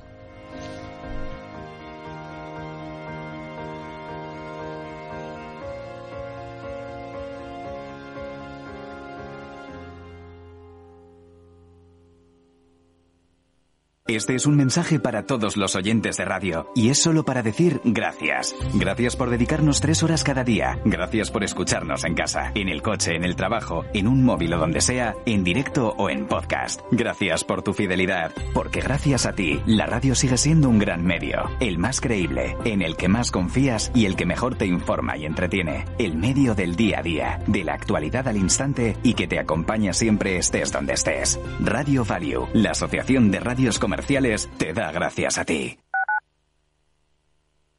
Madrid, 103.2 FM, Capital Radio. Disfruta de la Navidad en familia con más de 500 pequeños productores de alimentos de Madrid, cuyo esfuerzo y trabajo diario llevan a tu despensa productos de gran calidad y cercanía. Porque en Navidad lo que quieres es celebrar con los tuyos. Hazlo con Alimentos M Producto Certificado. Sabores que despiertan tus sentidos y se convierten en un me gusta. Comunidad de Madrid. En la Comunidad de Madrid hemos iniciado el programa Cervicam, la detección precoz de cáncer de cervix en mujeres sin síntomas de entre 25 y 65 años. Es importante que cuando recibas la invitación participes y ganes en salud.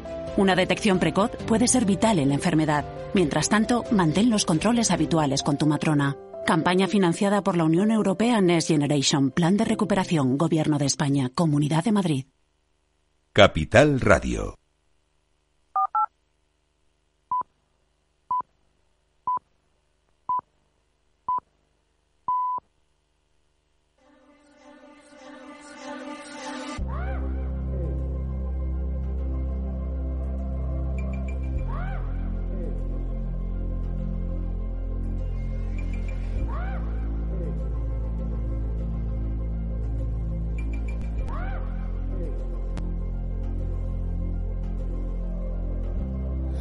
Once the flight had flown uh, with the wilt of the rose, uh, I slept. La tertulia de El Balance con Federico Quevedo.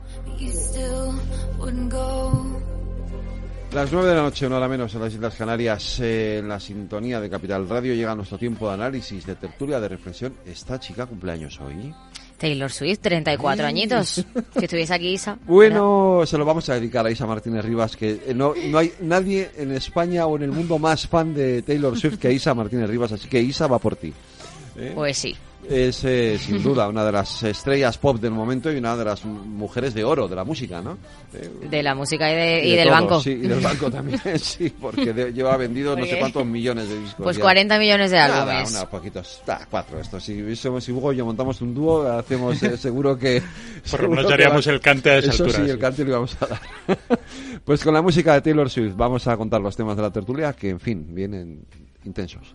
Pues sí, buenas noches, tertulianos. Hoy casi mejor haberse quedado en casa porque viene el día cargadito. Empezamos sobre el pacto PSOE-Bildu para arrebatarle la alcaldía de Pamplona a UPN, que fue la fuerza más votada. Obviamente eso estaba detrás del pacto para apoyar la investidura de Sánchez, pero tiene consecuencias. El PP, Feijó, ya ha dicho que si había pocas posibilidades de acuerdos con Sánchez, después de esto, como que ya, pues casi ninguna. Además de que han vuelto a mentir, es indignante que el Partido Socialista entregue la alcaldía de Pamplona a un partido que lleva asesinos en sus listas electorales. Vamos conociendo la catadura moral de este partido y el precio que ha pagado el presidente del gobierno para volver a ser presidente del gobierno. No solamente es amnistía, no solamente romper el principio de igualdad, es dar a un partido heredero de ETA lo que no ha conseguido en las urnas. Además, el PP llamará al mediador de Suiza a su comisión de investigación en el Senado. Sánchez traerá a Puigdemont y nosotros a Francisco Galindo. Dicen más enfrentamientos. Hoy el presidente del Supremo se ha negado a reunirse con el ministro Bolaños. La razón, el ataque personal de la portavoz de Junts a su lista negra de enemigos del proceso desde el atril del Congreso. Personatges obscurs com el coronel Baena o com Pérez de los Cobos, els dos, els dos germans, el que és jutge i el que és policia. En col·laboració amb altres personatges com Marchena, còmplices de la politització de la policia i personatges indecents com Espejel, Lesmes, Llarena, Lamela i tants altres, Y de paso, un recado a Pedro Sánchez. La amnistía no va de perdón ni de convivencia, sino de negociar entre naciones. Sánchez, que por cierto ayer ni apareció por el Congreso, ha tenido que escuchar hoy los reproches en vivo y en directo del propio Puigdemont. El problema de Europa nunca han sido las promesas. El problema de Europa es el cumplimiento de esas promesas, porque del incumplimiento nace la desconfianza. Desconfianza que puede poner en riesgo incluso un proyecto tan sólido como la Unión Europea. Fíjese, hoy yo le hablo en su lengua materna, pero no lo puede hacer en la mía. Nuestra libertad de expresión en esta Cámara vale menos que la suya. Presidente Sánchez, las oportunidades hay que aprovecharlas cuando ocurren. Si se dejan pasar de largo por miedo o por incapacidad, las consecuencias nunca son agradables. Ha sido en el Parlamento Europeo donde Manfred Weber, al frente del Partido Popular Europeo y otros eurodiputados de la derecha, le han esperado hoy para echarle en cara la amnistía y amenazarle con una investigación en Europa sobre lo que está ocurriendo en España. Señor Weber, ¿de verdad se siente cómodo siendo cómplice de esta amenaza? Dígame, señor Weber, ¿usted sabe quiénes son los aliados del Partido Popular en España? ¿Sabe usted qué representa y qué piensa Vox realmente? ¿Y qué opina de la propuesta de Vox de ilegalizar ciertos partidos políticos? ¿Le parece a usted democrática ¿Cree usted que es bueno para el Estado de Derecho en España? ¿Esa sería también su plan para Alemania, señor Weber? ¿Devolverle a las calles y plazas de Berlín el nombre de los líderes del Tercer Reich?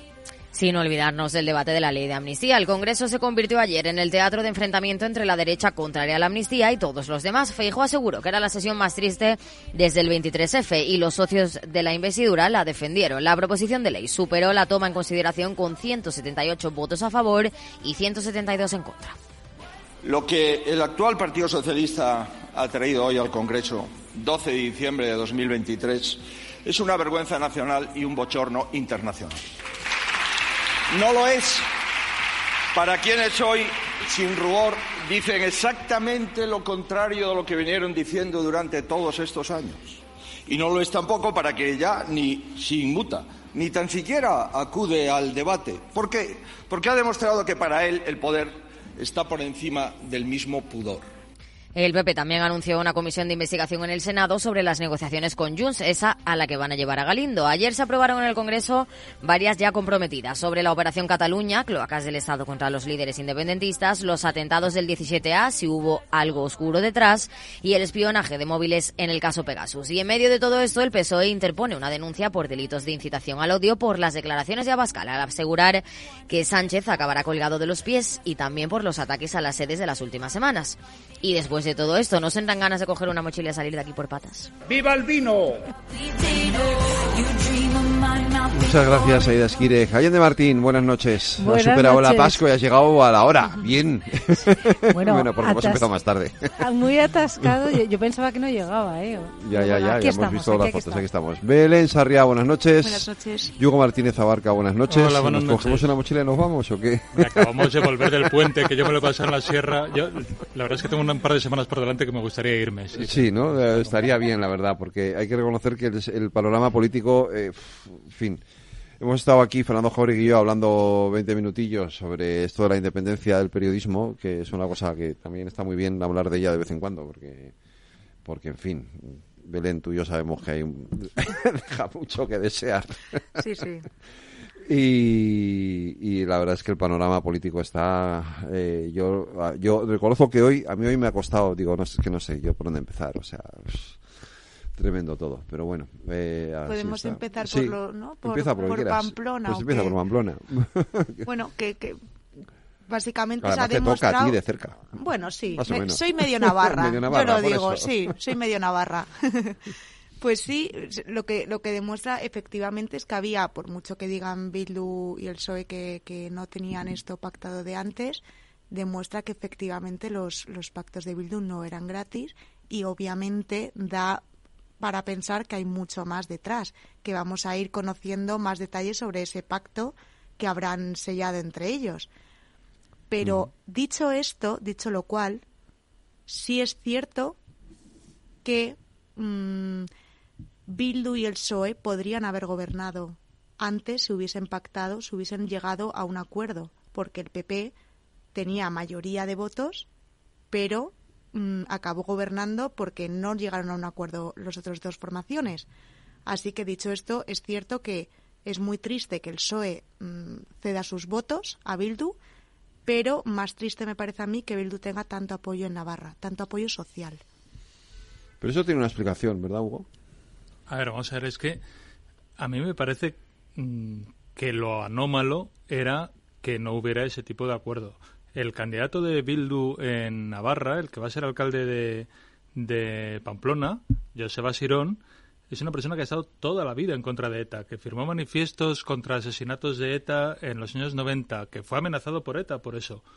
Eh, yo la, verdad es que creo que el PSOE desde hace tiempo ha cedido un poder a UPN cuando UPN era minoría en muchos sitios de Navarra por eh, miedo a unas críticas que creo que ha hecho bien en superar. De hecho, yo creo que Óscar Puente no se ha lucido mucho en las últimas semanas, pero hoy ha dado una respuesta que es eh, que a mí me parece lo natural y es eh, en Pamplona hay una mayoría progresista y, y es normal que se conforme un ayuntamiento progresista. Es normal si hablásemos hace unos meses. Lo que yo no veo normal es que si esto se podría haber hecho, ¿por qué ahora retroceden? Es decir, está claro. eh, Pero llevamos, no- pero sí, que está claro, ya. pero llevamos ya unos meses de gobierno. Pero ¿Por no qué tienes que hacer a los a los a los navarros tener que parar su gobierno y volver atrás, es decir, perder estos meses de gobierno. Ah, bueno, cuando yo- podrían yo- haberlo, yo- cuando podrían haberlo pactado antes. No, Sí, yo sí que criticaría al PSOE, que ha sido eso. hipertimorato en la- y ha dado muchísimo poder a UPN durante muchos años, eh, estando UPN en minoría. Yo entiendo que para, digamos, que,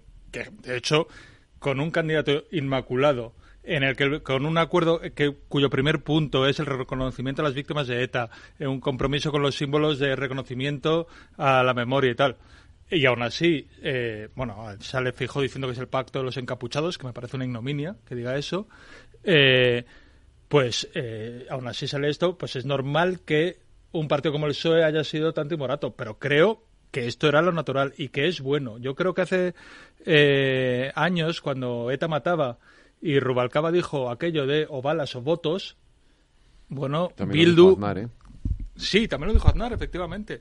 Pero bueno, es normal que incluso eh, Aznar, obviamente, pues el Partido Popular no se hubiera entendido con la izquierda Berchale porque tiene un abismo Bueno, ideológico. Se entendieron, se pudieron- entendieron en algunos sitios, ¿eh? Sí, sí. Bueno, los- se entendieron. Los ayuntamientos pequeños hacen extraños y, en- y efectivamente para acuerdos concretos municipales, pero vamos que Bildu lleva tiempo eh, y creo que por ejemplo la, la negativa de Otegui a ser candidato eh, al País Vasco Pero eso está y, clarísimo. y, to- y todas las exigencias que ha ido haciendo Bildu en el Parlamento, en, en el Congreso de los Diputados, han sido en clave social, eh, no en clave independentista. Creo que han- ellos saben, a- ellos han Sí, hecho un recorrido. tenemos claro que se han renovado. Y- y han Está hecho un claro, recorrido- pero, la- pero el pasado está ahí y ese es el problema. Ahora, lo que, lo que quiero decir es que si tan bueno es, ¿por qué el PSOE Ah, sí, sí. en campaña dijo No solo en que... campaña, en no, campaña bueno, pero en 2015, Hablo en de en campaña, que esto fue hace tres meses. Decía que ellos no habían, no habían facilitado... eh, eh, gobiernos a Bildu, que incluso habían facilitado al PP para que Bildu no estuviera en los gobiernos. Entonces, ¿por qué ahora sí que eh, es algo mm, necesario y positivo? Es que a mí me parece todo tan hipócrita, tan hipócrita. Es que yo lo que creo es que estaba pactado ya Pero, de antes. decir, efectivamente, pero entonces no la entiendo la explicación en campaña. Si estaba pactado de antes y sabes que luego lo vas a hacer, No, porque faltaba la a comer, te vas a comer tus ver, palabras. No, pero faltaba la investidura. Y durante la campaña del 28 de mayo, ah, ¿os acordáis que el problema que hubo, eh, eh, uno de los grandes problemas que hubo, a mitad de campaña, durante toda una semana, fueron los acuerdos eh, y los diputados que se presentaban con Bildu. Entonces, claro, sabían perfectamente que de ahí estaban todavía en la, en la campaña eh, de ayuntamientos municipales y luego rápidamente fueron las, las, le- las generales. Yo creo que se ha pactado después, fijaros, yo creo que se ha pactado después en vísperas, sobre todo a la investidura, porque no había una investidura, y ha sido justo después de haber una investidura, realmente los acuerdos que se han llegado y han dicho, bueno, pues yo te cedo, yo permito a Sánchez que llegue a la investidura, eh, yo también consigo lo que es la... mm, eh, es un intercambio que han dicho hoy, que no es un intercambio de cromos, yo sí estoy convencida, y todavía lo que nos queda por por ver, ¿no?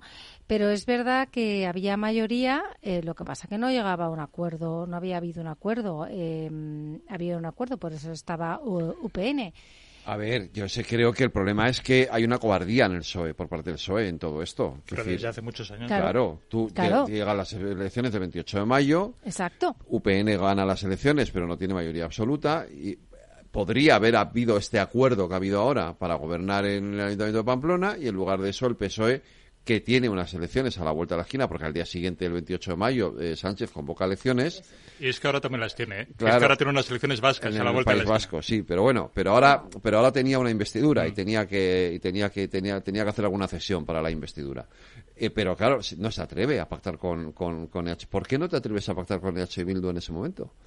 Ver, ¿Qué creo- es lo que hace que, que sea tan de tanta vergüenza en ese momento pactar con EH Bildu? Sabes que Pues tu es electorado, tu electorado te va a castigar. Pero porque no has hecho un trabajo. o sea, yo, creo, yo creo que el PSOE durante mucho tiempo ha sido muy cobarde en.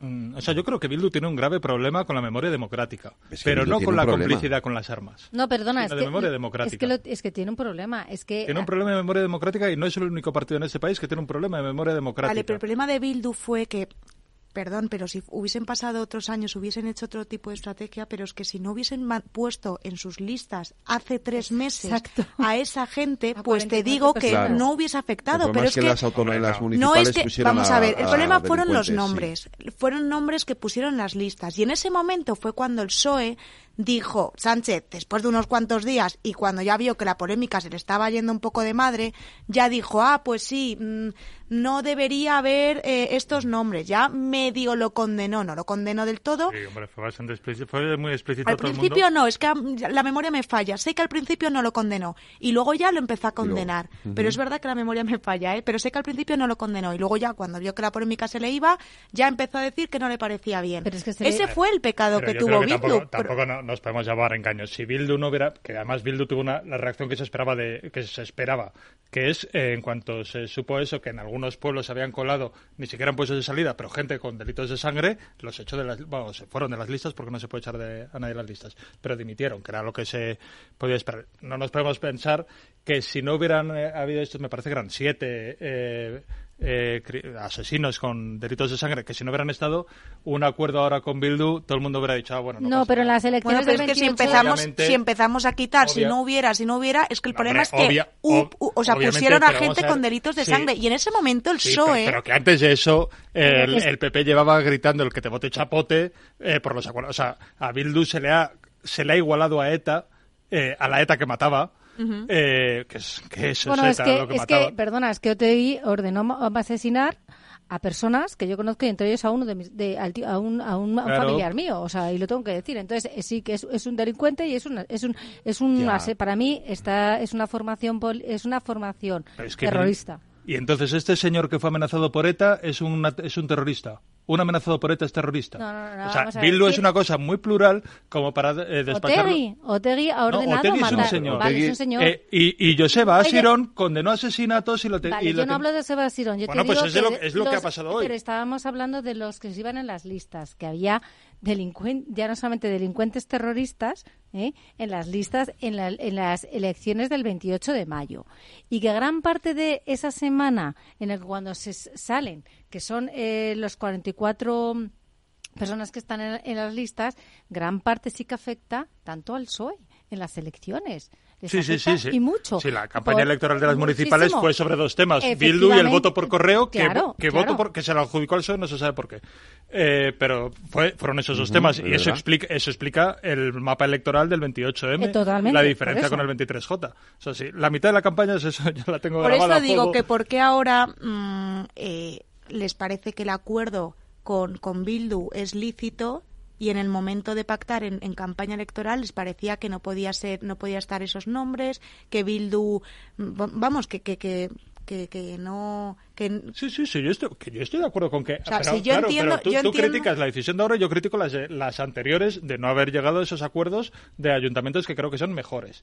Eh, creo que, que el ¿y de por qué son mejores Pues porque yo soy de izquierdas y creo que van a hacer políticas progresistas de izquierda, eh, progresistas para la ciudad de Pamplona, que Pamplona va a estar mejor que con UPN, que es un partido ultraconservador, y porque no hay ni una mácula democrática en una, en una persona como Joseba Sirón y con el programa ah, de la moción de censura que han alcanzado. Creo que es una buena noticia. Yo he recriminado muchas veces al PSOE que haya dejado pasar a UPN ante posibles acuerdos pacíficos, cuando ETA ya no existía, cuando Bildu es una formación muy plural en la que hay gente que ha condenado a ETA toda la vida y otra gente que no. Y en España, hasta ahora, la memoria democrática con los asesinatos no es un criterio que excluya partidos de forma de gobierno, no es un criterio que se haya usado. Desgraciadamente. O sea, ojalá tuviéramos aquí, pasar aquí lo de Alemania, que, que, eh, el que no condena eh, el- la dictadura fascista está absolutamente excluido de la política. En España no. En España se puede sabe, no condenar crímenes de- del pasado y estar en política. Creo que a la izquierda Berchale hay que exigirle, firme- eh, hay que exigirle una memoria democrática absoluta. Pero esa falta de memoria que tienen otros muchos no es También. complicidad con las armas, no es complicidad con la sangre. Y desde luego a, a personas que no es el único Joseba Cirón. Hay, o sea, si es que eh, en Bildu viene gente, él viene No, hombre, de este, Euskal Cartasuna, hay gente que eh, viene, Oscar, Óscar Matute, Matute. Viene de Izquierda Unida, eh, hay mucha gente muy plural y gente que tiene que hacer una autocrítica muy severa de su pasado Pues y que no la ha hecho. Ese es el tema. Para, Pues mí, ahí sí- para mí esa es la línea. Pero Es si en toda formación hay yo cuan- 800 personas que, mm, que no tienen por qué venir de, mm, de, de estas Yo formaciones. pero Óscar es que Puente- toda- de yo fíjate, momento yo- no se ha limpiado. Eh, yo en esto no estoy de acuerdo con Hugo. Cuando Óscar Puente dice lo que dice hoy en el Congreso, a mí, si yo fuera de un partido de izquierda progresista como Sumar, me sentiría insultado. ¿Por qué? Porque un partido de izquierda progresista como Sumar sí condena la violencia, y sin embargo Bildu le falta dar ese paso definitivo que pero, no lo ha dado. Pero por eso hay mil reproches a Bildu, pero que Bildu forma parte del espacio progresista. Es un partido de izquierdas, evidentemente, pero, pero para mí no tiene la misma legitimidad, o sea, tiene la legitimidad claro, que le dan los hago, votos. Le hago una crítica pero no tiene la misma legitimidad democrática crítica... que puede tener Sumar o Podemos o cualquier sí. otro partido de la izquierda. Yo creo que legitimidad democrática en un país como España, en otros países, pero en un país como España, que eh, a quien no condena el pasado no se le exige como formación democrática, o sea, no es el límite a partir del cual eres demócrata. A quien no condena el pasado, has dicho. El pasado criminal, sí. Aquí en España hay gente que no condena asesinatos en masa y no se les excluye de. se les llama demócratas y constitucionalistas. Esto pasa en España. Eh, pasa actualmente. Entonces, eh, ETA es una organización que mataba en el pasado. Y sus crímenes son absolutamente repugnantes como otros crímenes que ha habido en España. Vale, pero vayamos a Bildu. Yo, además de, de reproches, o sea, además, perdón, de condenar su pasado, creo que también tiene que ayudar a que todos aquellos casos que no se hayan eh, resuelto, pues ayudar a resolverlo. Porque eso no se le exige. Porque está gobernando en Pamplona es que, una ver, formación es que, que, que, conoce, pues eso, es, es que, se yo tiene no sé que exigir. o sea, yo no sé que conozcan, y desde luego estoy convencido de que Joseba Sirón no conoce ningún crimen no resuelto. Estoy convencido.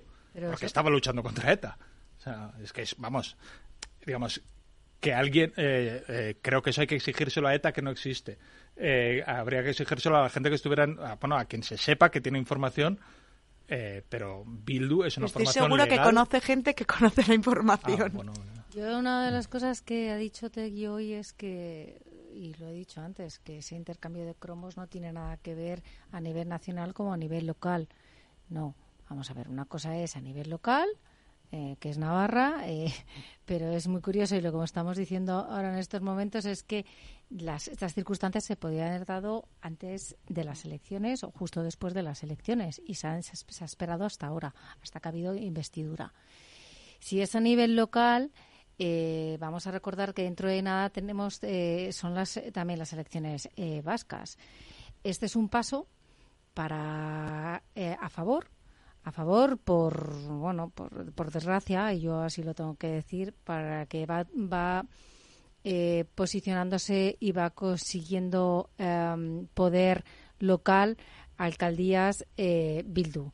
Ya no solamente ahora en Navarra en la alcaldía de Navarra sino también en las próximas elecciones vascas a ver qué es lo que pasa con con el Partido Nacionalista Vasco, a ver si puedan llegar a esos acuerdos o no van a llegar a esos acuerdos cuando se, se o consiga eh, eh, consiga ganar eh, Bildu, porque con respecto a las anteriores realmente eh, lo tenía muy mal el Partido Nacionalista Vasco. Lo que vemos sobre todo es que es una ampliación, una extensión del partido de, eh, de Bildu, EH Bildu, en, lo, en, en, el País Vasco. En el País Vasco y Navarra, que yo que yo sepa, eh, pues eh, para ellos siempre han querido eh, aumentar y extenderse. Sí, es una posibilidad que reconoce la Constitución, de hecho, que País Vasco y Navarra se junten. Sí, pero que no los, no, no, no, los navarros no quieren. Navarro no, quiere. bueno, no, no lo sabemos.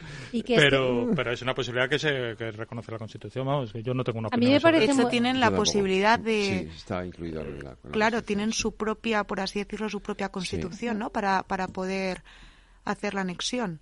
Sí, sí, además hay una, o sea, hay una, no dispo, hace hay falta una abrir disposición. por eso mismo, que no, no sé necesitas la quinta, abrir no la Constitución para, para hacerlo, no, que ellos mismos pueden hacerlo puede, en cualquier sí, momento. Sí, eso es, lo, puede, se, se, lo, podría, lo podrían decidir. Que de hecho esa los... es una lectura que, que, que hacían algunos populares, ¿no? Que decían que que esta es la intención del PSOE con, con los con a, abriéndose un poco a Bildu, ¿no? Que lo que quieren es eh, abrir esta opción para poder anexionarlo. Digo eso, que es la lectura eso que hace. Diciendo, eso yo me acuerdo yo cuando en la época de Zapatero, sí. ya Zapatero eso, ya había regalado a ETA sí. eh, la anexión la de Navarra al País Vasco. Sí, o sea, aquí se ha dicho de sí, todo. Sí.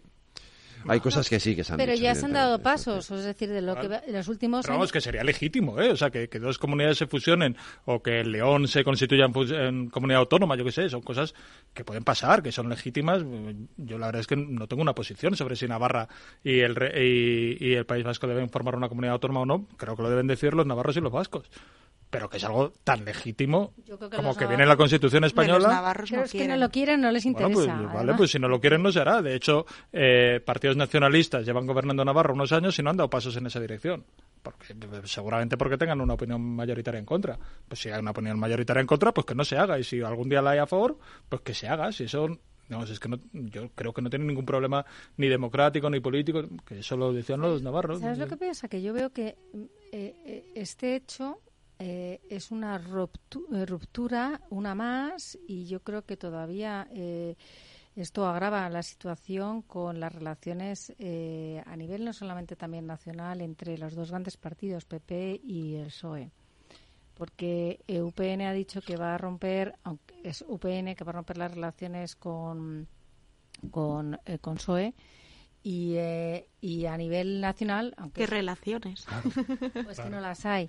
Si es que de hecho de hecho podrían haberles apoyado ahora y les han o sea, pero una vez ¿qué más si hay posibilidades como en ese marco y ese ese marco y ese relato que está vendiendo en los últimos meses, bueno, tres meses, pero sobre todo en el último mes por la investidura y de, de cara a la amnistía, ese diálogo, ese consenso eh, y esa posible reunión que pueda haber entre eh, Sánchez y entre eh, Feijóo. Vamos a eso. Yo creo que ahora esto, esto es otra ruptura. Vamos a eso, vamos a eso porque pero eso, si es, eso es... UPN apoyó a Feijóo y no a... O ya, sea, pero bueno, por eso, pero estamos hablando sobre todo que eso sí que agrava las relaciones entre posibles relaciones este, entre UPN Vamos con las consecuencias de lo que ha pasado hoy, porque evidentemente eh, se tiene que producir ese encuentro entre Sánchez y Feijóo y hoy Feijóo ha dicho, uff, o sea, ya con esto bueno, está claro se que había, Bildu, se había claro, alguna posibilidad claro, de que llegáramos a algún acuerdo de algo, nueva, ya con esto no hay ninguna, ¿no? Bildu es como la, la nueva piedra, ¿no? En, uh -huh. en, en la relación, por, por, digamos que al menos para renovar el CGPJ. Yo además hoy me acordaba, ¿no? De que justo hace un año por estas fechas fue cuando, bueno, creo que ya habían roto, pero bueno, fue más o menos antes de Navidad cuando el PP y, y, y el PSOE se reunieron sí. para acordar el... el... Y, fue, y, y, acuérdate, porque... Claro, ¿y por qué es, se rompió? Porque por paralelamente... Porque paralelamente... Porque sacó una portada del mundo. No, porque paralelamente... se inventó la excusa de... Bueno, pero perdona, que yo sepa, el, el, Código Penal se ha renovado, ¿o no? Hubo, hubo, ha habido tres intentos... Lo que no se habido... renovó es la Constitución y sigue siendo obligatorio constitucionalmente haberlo renovado hace vale, cinco vale, años sí, y una semana. Pero vamos no, pero... a ver, que a donde yo quiero llegar es que hace un año se sentaron para, para negociar el CPJ. No, sí, bueno, pero yo hablo de ya veces. de la última vez que fue el, el fue hace un año sí, lo que habían llegado a un acuerdo, a sacó el mundo hubo, una portada y una ha habido ¿no? ha habido dos ha habido dos rupturas. La primera fue cuando ya estaba cerrado el acuerdo, los sí. indultos. Pues es, no, pero era... Esa fue la primera, no, no esa hubo, fue la hubo primera una vez. antes con Pablo bueno, Casado cuando ya. dijeron una, que iban a tomar la sala Pero yo estoy hablando del nuevo PP, sí, yo bueno, hablo de la de, yo hablo de, de, de es que como, y como, como esto no, lleva ver, desde, la, desde no, el año 2018... Está claro, pero hubo, yo hablo de Feijó y Sánchez. Yo, yo, no, o sea, decir, la, aquí las culpas, es decir, eh, yo además me has escuchado decirlo, es decir, PP tiene una, evidentemente una responsabilidad enorme en lo que ha pasado en esto. Pero dicho eso, eh, yo, yo, o sea, yo sí tengo una cierta sensación de que al PSOE tampoco le interesa mucho, porque cada vez que van a cerrar un acuerdo, pasa algo o hacen algo que, la, que, no. que, lo rompe, ¿vale? Que para que, que, le da la excusa al PP para romperlo. Pero efectivamente estaba cerrado es y lo, vinieron los adultos, por... estaba cerrado y vinieron la reforma del Código Penal para el delito de secesión y ahora cuando se van a volver a reunir, Toma. anda que no podían haber esperado después de Navidades para hacer lo de Totalmente. lo de lo de Pamplona, Porque pues ahora no mismo, lo hacen ahora. Ahora mismo me vas a decir si Feijóo se puede hacer una foto con Sánchez de la mano que pues efectivamente no también Bildu, disuade. Sino, no por lo de Bildu, que vamos a ver, o sea, no ha habido una foto van 17 hoy excusas, 17 excusas distintas Muy bien, para no pero, renovar. pero Solo hay una realidad. PSOE, Solo hay una el realidad. PP ayudando? se quiere quedar el CGPJ en sus manos y no hay ninguna. Y, y, si y si no fuera eso sería porque hoy ha discutido con Manfred Weber y si no sería porque eh, ha ladrado un perro en el Parlamento. Bueno, Europeo. pues vamos a hacer o sea, una si sugerencia, excusas... vamos a decirle a Pedro Sánchez que no, que en el momento en que esté negociando con el PP no Pero se si no invente está... por su parte mm, Pero que pues PP... una reforma, a ver qué pasa, a ver si el PP lo hace o no. O sea, yo no, yo no, estoy excus no exculpo al PP si no porque está... tiene la obligación si no estaba, de, de, no estaba de renovarlo. negociando con el PP. No estaba negociando con el PP. Ahora, de, ahora mismo el PP no estaba negociando con el PSOE. Bueno, están hablando de fechas, están hablando de... Una fecha para reunirse y el PP ha Para dicho... hablar del CGPJ antes de diciembre. Perdona, que, hola, estamos antes. a día... Claro, pero que esto lo ha dicho A día Sánchez. 13, es decir, no, no. es decir que, se que- supone que se iban a reunir eh, en 15 días. Si eso no es una negociación, que, pa- que, que- que es ridículo decir que eso es una negociación. Pero Exacto. hablando de este PP y este PSOE, sabemos que es para ellos es un gran paso. Entonces yo no es culpa al PP porque ellos tienen la obligación de renovarlo. Pero lo siento mucho, no se puede obviar que, el- eh, que Sánchez utiliza la excusa siempre para meter Pero mano te- en otro ¿te lado. imaginas Eso es que, que Sánchez yo, dijera que- que... no se, que no gobierna con Feijó mientras Ayuso no paralice la, la reforma que está haciendo ahora de Telemadrid? Sería una excusa burda, como puede ser que por una moción de censura en el Ayuntamiento de Pamplona no se va a reunir. Tiene la obligación constitucional de hacerlo. Lo tiene desde hace cinco años y una semana. No ha dicho que no se vaya a reunir, ¿eh? pero comprendo Pero que vamos, ahora no mismo a ningún acuerdo la es- foto no es eh, igual que Sánchez cuida su relato. Yo también entiendo que aquí cada uno cuida su relato. Dándose la mano ahora mismo no es la mejor imagen. Dicho lo cual, a mí yo sí que soy de la opinión en que, de que tienen que reunirse. Pero yo comprendo que no es una foto favorable. Bueno, tampoco le interesaba la foto eh, hoy en el Parlamento Europeo a, a Sánchez y a. Y, y- Bueno, pero es que no tenía otra, me y refiero. con Puigdemont, ¿sabes? Entonces, eh, al final, es que yo voy también un poco a eso, es decir. Bueno, no le interesa, pero se No, ha no visto que la intervención ha sido Con- eh, un camelo. Sí, vamos. Eh, me refiero que se ha visto quién, quién manda realmente. Porque, vamos, ha ido los ataques al PP. En ningún momento le ha dicho nada a, a Puigdemont. Puigdemont ha cargado contra, contra Pedro Ah, Sánchez, bueno, claro, eso está claro, le ha sí, tirado de sí, las sí. orejas y, y Sánchez le ha dado toda la razón y, y ha cargado contra Vox. Y ya, pero sí, pero yo incluso he visto, mm, es curioso, ¿no? Le, cómo también ha cargado contra eh, contra Weber, eh, con el, el- el- el secretario general del, pa- del PP europeo, eh, eh, de una forma, mm, digámoslo, no muy diplomática, eh, un poco vil, porque a los alemanes no, hay algo que no les gusta para nada, es eh, o intentan no hablar de la época de la época nazi, porque saben lo que ha supuesto para Alemania, prefieren un poco Sí, dejarlo que ha un ido poco- donde dolía, ¿no? y ha, intenta- ha dado, ha sido muy vil porque lo ha dado donde más le duele, efectivamente. Y Pero es que a lo mejor a nosotros no nos sorprende eso. Puede ser Claro. que en Europa pueda sorprender, pero... Pero yo fíjate que te digo que a alemanes, tanto de, de izquierdas como de derechas, es un tema Hombre, que claro. ahí a ellos Claro. no, no, Ujú. o sea, les, Claro. Lo alucinante es que eso no les pase- afecta, les afecta mucho. ¿Qué Lo pasa? alucinante es que eso no pase en España. No, no, que eso va, lo que va a hacer, lo que eso va a hacer de, de, de alguna forma mm, tarde o temprano, y yo creo que más, más, más pronto, que de esta manera el señor Weber pues eh, adopte más e insista mucho más en la fam- en la famosa comisión que se quiera llevar a cabo en Bruselas.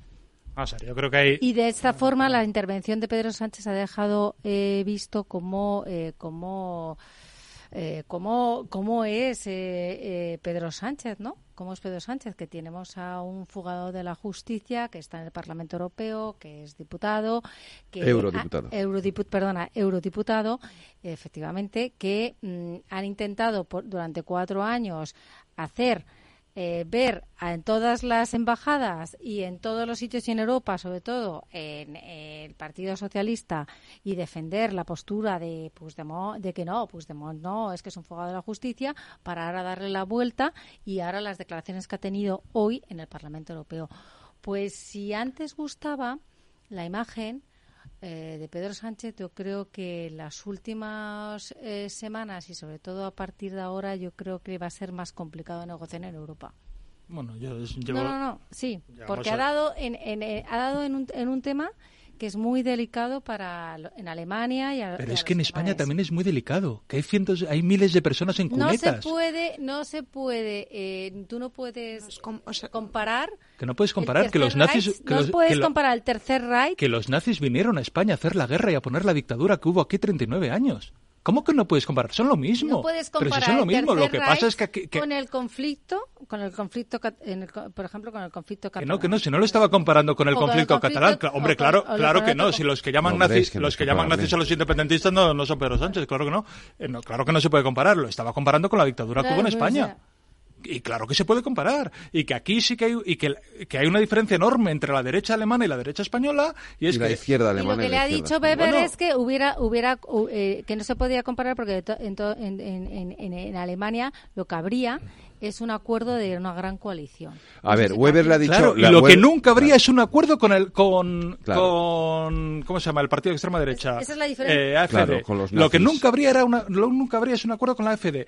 Y lo que AfD. hay y lo que hay es eh, una disputa entre Manfred Weber y Ursula von der Leyen, que no tienen la misma idea de lo que tiene que hacer la derecha alemana. Y por eso Manfred Weber hoy ha hecho un discurso que en teoría era sobre la presidencia europea y ha hecho un discurso del PP para las elecciones europeas y un discurso de interno del PP alemán que tienen distintas concepciones y, que, y creo que Pedro Sánchez también cuando ha hecho eso también es porque sabe, porque, digamos, Ursula von der Leyen ha tenido, que es también del Partido Popular Alemán, tiene, eh, digamos, es de la vertiente de, de Angela Merkel, Merkel. de no tener, no tocar a la extrema derecha ni con un palo. Y, Ma- y Manfred Weber no.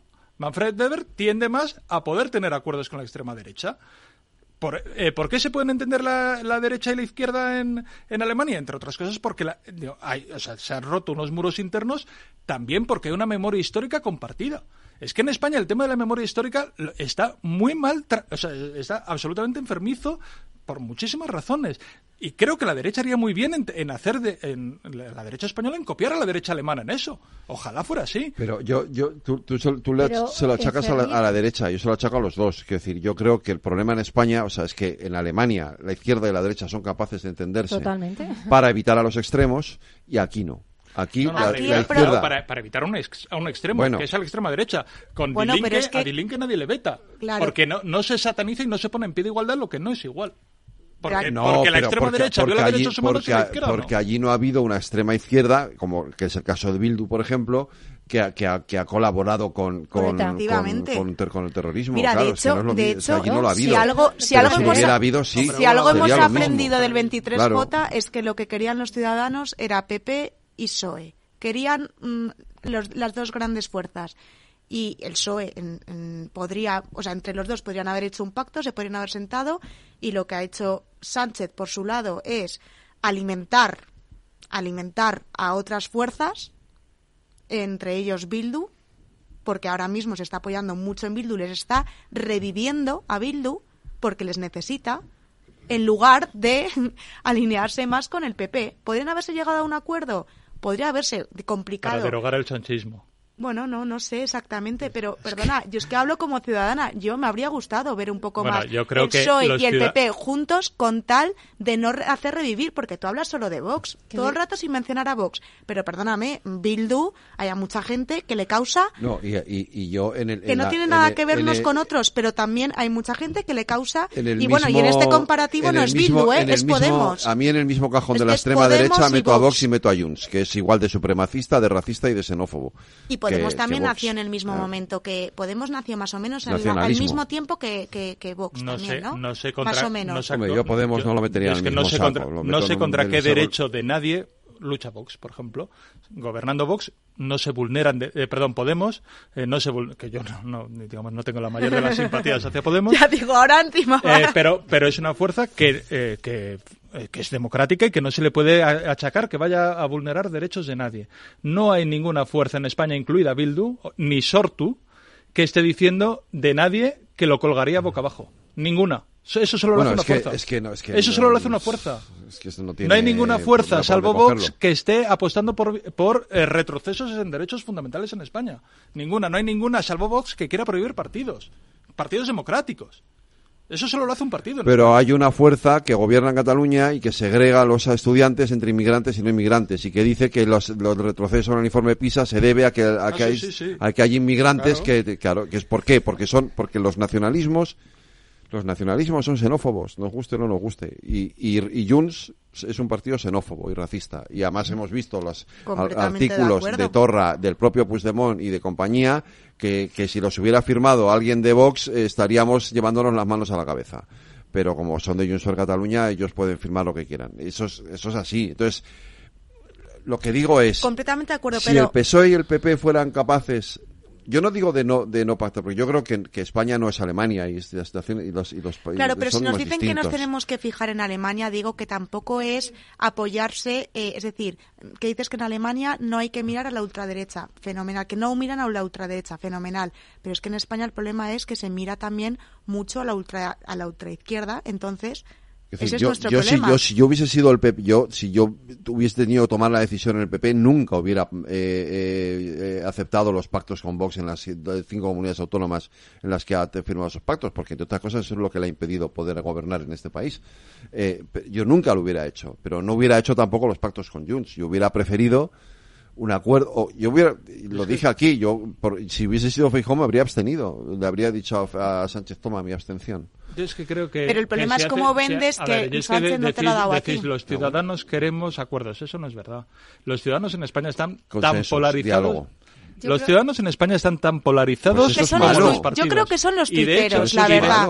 yo creo que no. Y de hecho, o sea, Eso que, no me- no es que bueno. si, si Feijóo se abstiene en una investidura de, eh, de Sánchez, Sí. al día siguiente Vox le ha hecho el sorpaso. Y si, y si Pedro Sánchez... Eso- por eso no lo hizo. Y si, claro, y si Pedro Sánchez le da el, el voto, a, le da la investidura a Feijó, o cuando, o cuando el PSOE le dio la investidura a Rajoy, se suicida. Y de hecho el, so- el PSOE estuvo a punto de ser adelantado por Podemos. Creo que nos engaña, o sea, que, en España hay una polarización social muy, muy importante, por muchas razones. Pero hay una, y de hecho, vamos, yo he, yo he defendido muchas veces trascender el, el eje izquierda-derecha, eso es imposible. Eso en España es imposible. Se intentó, ¿no? Con Ciudadanos. Un intento No, ahí bueno, unos Ciudadanos- cuantos años. Ciudadanos yo creo que nunca intentó trascender el bloque de izquierda derecha. No, pues Rivera intentó Eh, trascender al PP, que eso fue el problema. Bueno, claro, pero que el in- de inicio era el intento, luego la realidad acabó siendo otra, pero Bueno. de inicio Bueno, era, pero- el, in- era, pero- el- pero- era creo, el creo objetivo, que en España no hay, no hay, o sea, que, que, eh, que es mucho más es mucho más dialogante eh, o aboga mucho más por el consenso en la práctica. O sea, estoy seguro de que Feijóo puede hablar con Pedro Sánchez mucho mejor de lo que pensamos, pero que sus electorados, mis dudas ahora, ¿eh? sus electorados son muy de bloque. Eh, en Espa- Yo o creo sea, que- España, España tiene Creo que después de lo que ha pasado hoy va a ser... mm, Pero no ha sido siempre así, Hugo. Quiero decir, eh, eh, a- aquí ha gobernado eh, eh, PSOE, PP, eh, PSOE, PP y, y ha habido acuerdos. Se hizo el pacto contra la violencia de género, se hizo el pacto de Estado contra el terrorismo, se llegó el acuerdo a que, fíjate, en lo peor, en lo más enfrentados entre Zapatero y Rajoy, firmaron, a- llegaron al acuerdo para, para, para Ay, por Dios, para, la, para hacer la reforma de la Constitución, no sé la palabra reforma, Bueno, para reformar la dictat, Constitución. o. Bueno, ya sí, pero se hizo. Pero quiero decir que se ha, ha habido consensos, ha habido, o sea, incluso en los peores momentos sí, sí. había, había por debajo había espacios de diálogo eh, y de acuerdo y puentes para llegar a acuerdos en materia de política exterior, defensa, también etcétera, eran hacer ¿no? pactos de Que Estado. luego ha habido otras Pero- cosas que nos hubiera gustado. A mí me hubiera gustado un pacto de Estado sobre educación. Creo que sigue siendo necesario en este país. Yo no te hablo de un pacto de Estado para gobernar, pero creo que hay cuestiones que la ciudadanía diría, jo, si llegaran a un pacto de Estado para la educación y no lo estuvieran ca- cambiando cada cinco años sería maravilloso. Pero, por ejemplo, por ejemplo, Sí, sí. O sea, la propia Constitución, yo creo que hay que reformarla. O sea, si Ojalá yo- hubiera un pacto sí, de Estado para reformar sí, la Constitución. sí, yo creo que sí que debería haber eh, amplios acuerdos para muchas cosas que, que creo que serían Y a posibles. mí me parecería cojonudo Otra- que estuviera Sumar en esos otra, acuerdos. Otra, otra cosa, o sea, si yo lo que digo es que cuando hablamos de una gran coalición en España. No, es el eso no, yo no quiero los- No, eso, yo si no yo no hablo de una eso. gran coalición, Eh. ¿eh? Hablo de que lleguen a un acuerdo.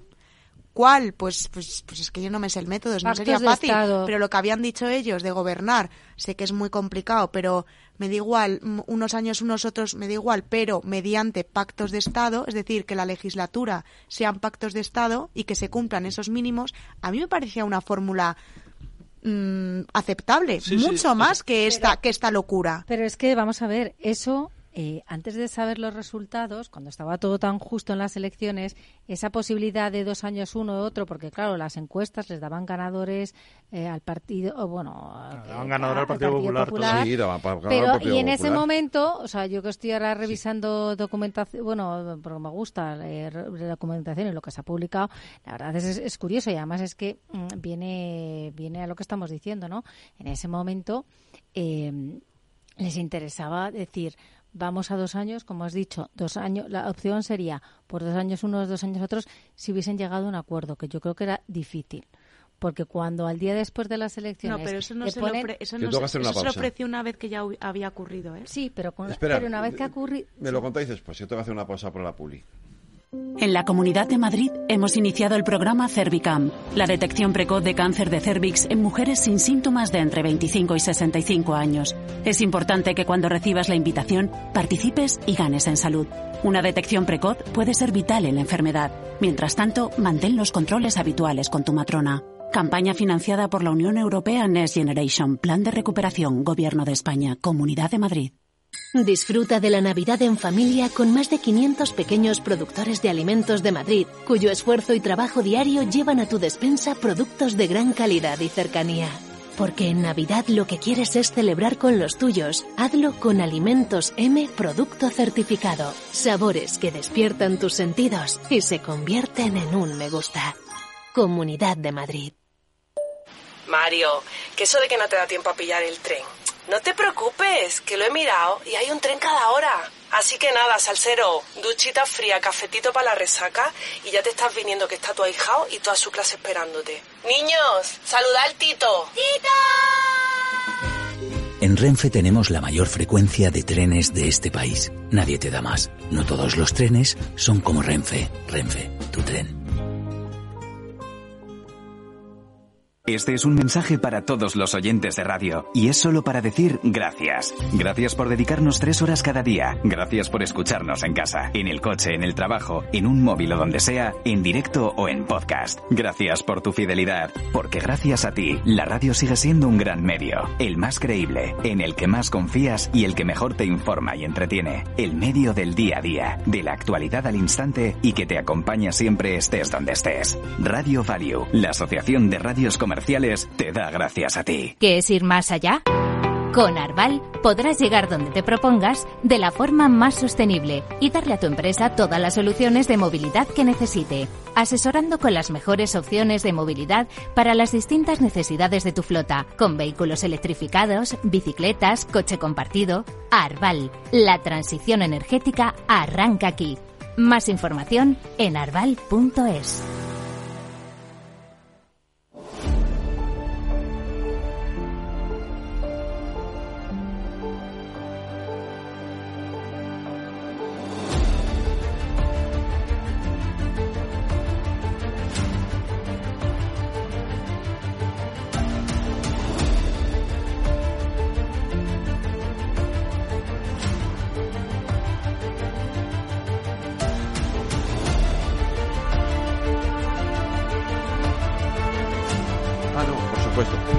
que seguimos aquí debatiendo, perdón. Eh, continuamos en este último tramo de la tertulia porque ayer se produjo ese debate en el Congreso de los Diputados. Eh, la ley de amnistía inicia, inicia su trámite y hoy ha habido mucha polémica porque Miriam Nogueras, lo de Miriam Nogueras también tiene telita, ¿eh? Esa, perdonar. pero, eh, pero la pregunta es, ¿hay o no hay lawfare en España, Hugo? A mí es que me parece tan bárbaro negarlo. Eh, ayer se archivó el caso Neurona. Sí. No ha habido nada, nada. Tres años de judicialización de un caso. Mónica Oltra sigue imputada. Me pregunto si hay alguien que cree de verdad que... Yo Mon- no, ya sabes que yo tengo O sea, una eh, es evidente que ese caso se archivará y le han destrozado la carrera política.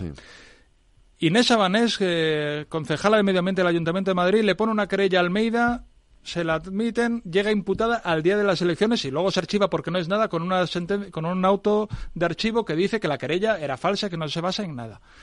Eh, hay tal cantidad, el caso Niñera, es que, o sea, no- que una... o sea, que- Bueno, los trajes de camps.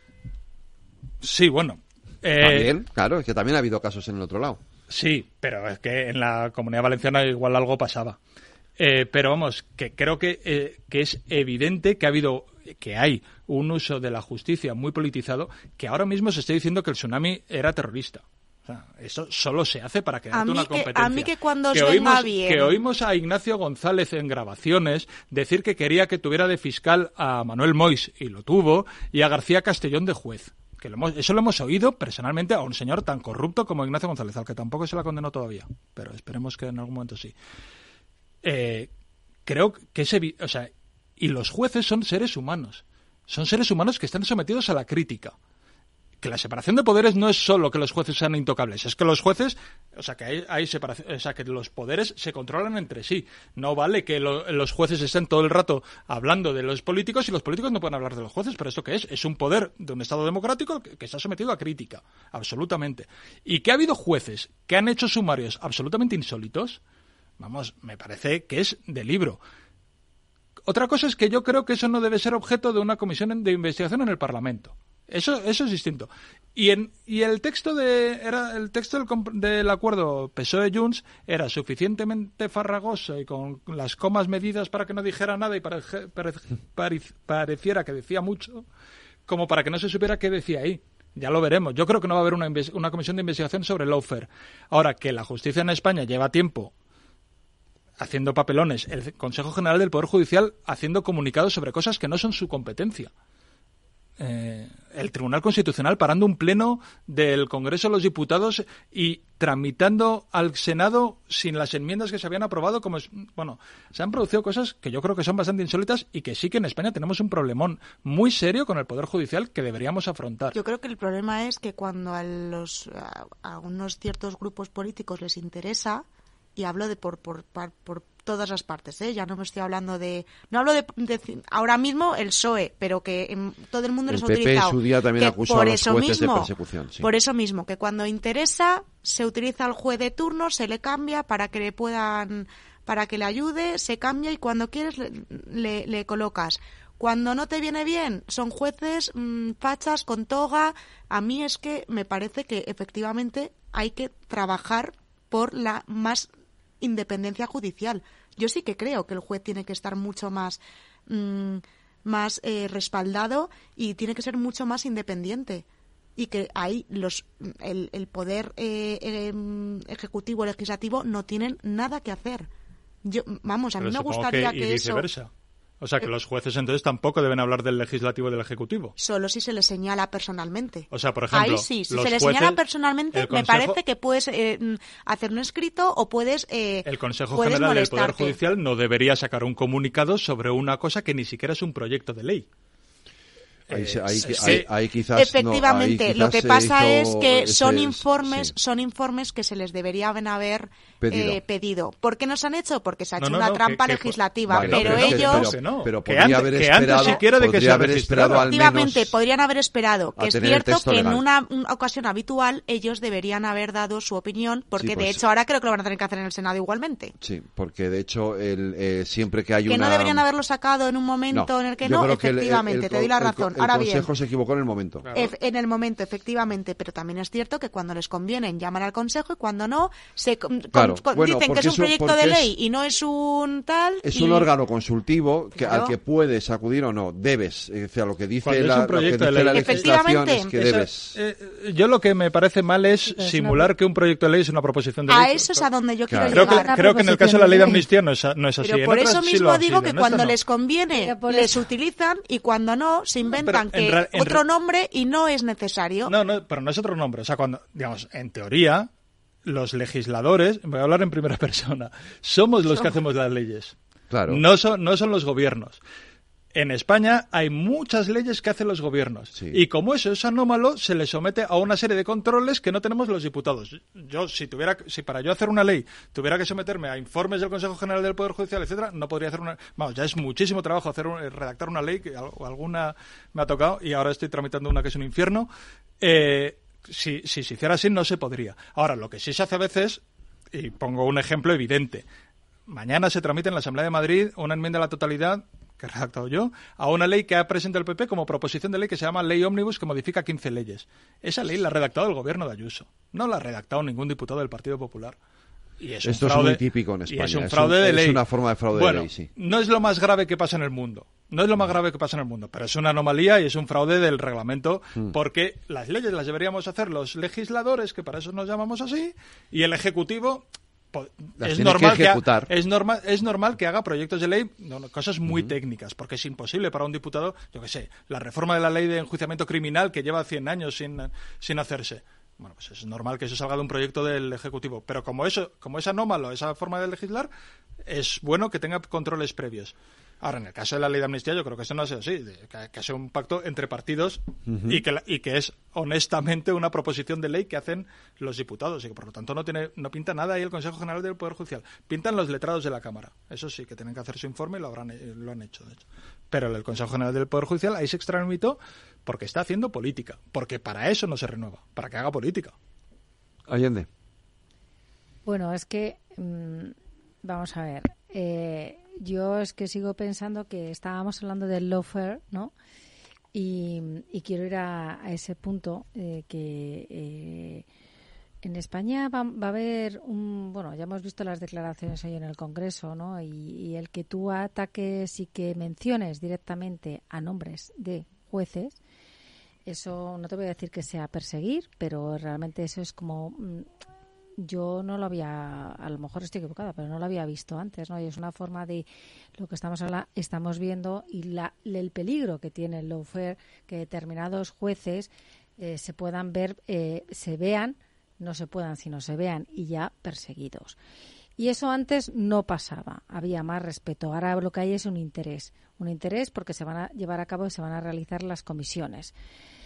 Eh, según eh, un, escrito que me han pasado eh, pues abogados del Estado de que firmaron de, en base a, a los escritos y asociaciones que explicaban a la Unión Europea, a la Comisión Europea y al Parlamento Europeo eh, la situación de España de acuerdo con la amnistía, si estábamos en un Estado democrático de derecho o si era una España, una, una, un país en el que se estaba menguando en cuanto a la democracia y estamos en un país en el que realmente, en ese escrito, cuando queráis os lo paso, realmente eh, yo sí que veo sí que veo que se haya menguado, porque una de las eh, razones y valores fundamentales es la separación de poderes y lo que estamos viendo ahora mismo es que se puede poner en duda. antes, no pasaba. la persecución que hubo del Partido Popular al juez Bermúdez cuando el sumario del 11M, por ejemplo, fue espectacular y las maniobras que hizo Trillo para cambiar de juez porque no le interesaba un juez como el juez Bermúdez. La rueda de prensa que hizo Mariano Rajoy en Génova con todos los líderes del Partido Popular para decir que el caso Gürtel no era un caso del PP, sino una persecución judicial contra el PP. O sea, vamos, ha habido, o, Felipe, o Felipe González cuando el caso Gal. O sea, que esto, vamos, yo, creo que la puñetera vida. Lo hemos llamado politización de la justicia o judicialización de la vida política, pero ha existido siempre, por desgracia. Porque se ha politizado la justicia en España. Se lleva politizando desde que se cambió la forma se, que... cambió la forma de renovación del Consejo del Poder Judicial. Claro. Esto quiero llegar, entonces, ¿no estáis de acuerdo en que la línea en la que tiene que ir la renovación del Consejo General del sí, lo que pasa es que lo primero es, que, la que dice no porque lo diga el PP es porque a mí me parece la más la más lógica que los jueces elijan los jueces. eso me parece lo más lógico. sí pero tienes pero primero tienes que renovarlo porque eso es una obligación constitucional. Eso yo ahí no lo tengo lo, sí pero y luego ya y luego ya entras en la en la a mí eso no me importa pero si eso no me importa eso es porque ellos no se fían de, que luego se haga. Pero que a mí sí que me parece que eso tiene que ir por esa línea. a las 21 y 56 me parece un debatazo como, para abrirlo. Yo, yo no soy en absoluto partidario de que el Consejo General del Poder Judicial funcione como el decanato del colegio profesional de cualquier profesión más. No, es, es el órgano de dirección de un poder del Estado democrático y tiene que tener origen democrático. Y los jueces no son jueces, son jueces porque opositan como los funcionarios de la Administración. Y sería, yo estoy radicalmente en contra de que el órgano de poder, de un poder del Estado democrático, sea elegido por señores que han hecho una oposición. No, eso, eso, no es representativo de la soberanía nacional y todos los poderes del Estado tienen que emanar de la soberanía nacional y eso sí que lo pone la Constitución. Entonces, el poder, lo que sí, yo sí creo que habría que hacer es reducir. Pero no entiendo que, o sea, que, que, que, sí, que, tiene que tener más poder progresista o conservador en función de, en función de por es que yo eso no lo veo porque creo que efectivamente no debería estar politizado.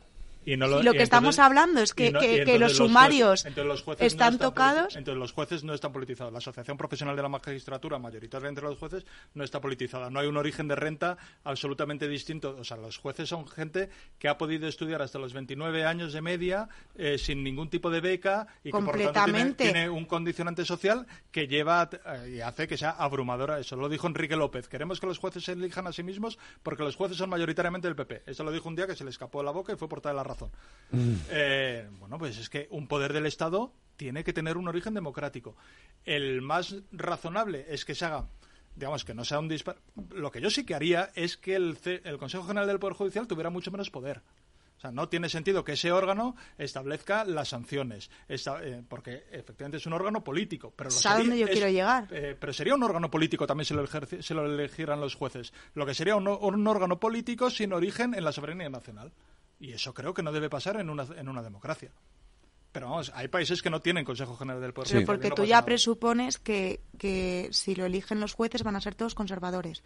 Cuando me estás diciendo que los del CCPJ, si lo eligen los políticos, también pueden ser progresistas. Aunque fueran todos de izquierdas. Es que no es el corpus electoral. Eh, por ejemplo, mira, En Televisión Española o Telemadrid, imaginemos que dijéramos que para garantizar la independencia de Televisión Española, que los profesionales de Televisión Española o de Telemadrid eligieran la dirección. Ay, a mí me Pues obviamente... No, yo, yo estaba diciendo, continúa, ¿qué pasa? Pues no te puedes imaginar cómo me parecería a mí, porque Telemadrid llevaría siendo de izquierdas desde que nació, porque solo hay que ver las elecciones sindicales. Eso no es una, o sea, la- los- las eh, estructuras públicas tienen que responder a la soberanía nacional. La Hay- BBC funciona así. Y no, no, pasa no, nada. uy, no. Es que yo hice el trabajo de fin de grado sobre esto. y hace no mucho. Grado que terminé el año pasado. Y no, la BBC tiene un mecanismo diabólico, hipercomplicado, muy, que viene muy del Parlamento inglés. Lo que pasa es que tienen una cultura política radicalmente distinta. El, Bueno, pro- a el lo pro- mejor el problema la- es lo, ese. que, lo que cambia con la BBC no es cómo se elige el órgano de gobierno, sino la cultura política La británica. cultura política, probablemente sea eso, que lo que tenemos que cambiar nuestra cultura política. Allende, eh, Belén. Hugo, gracias a los Gracias. tres. Nos vamos.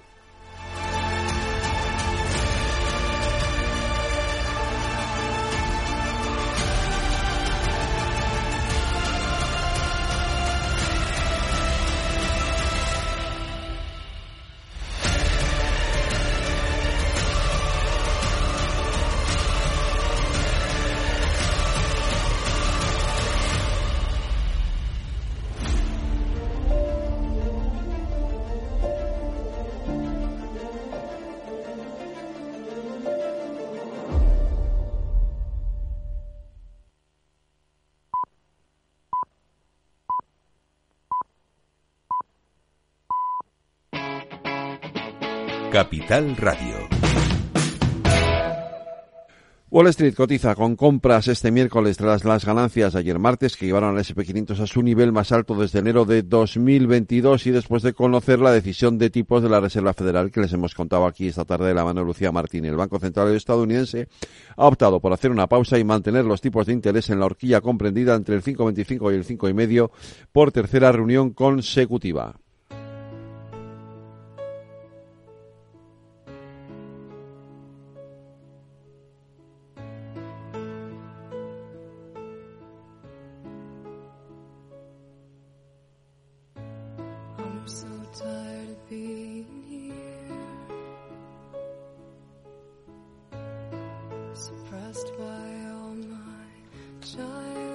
Hoy cumple 42 años la cantante norteamericana Amy Lee, nacida en Riverside, California, líder y cofundadora, y cofundadora perdón, junto al guitarrista Ben Moody en 1995 de la banda de metal Evanescence.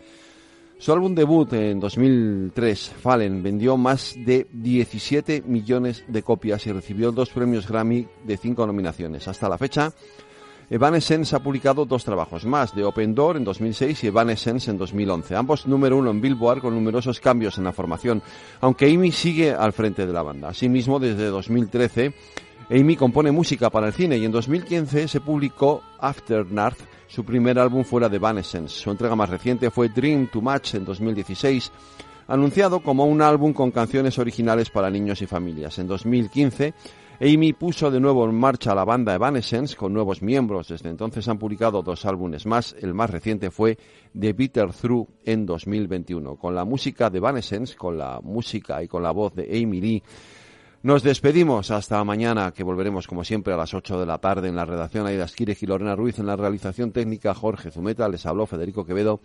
Cuídense, sean felices, escuchen lo que viene, que hoy es La Verdad Desnuda con Ramiro Aurín, Ramón Tamames, Lorenzo Dávila, aquí en Capital Radio.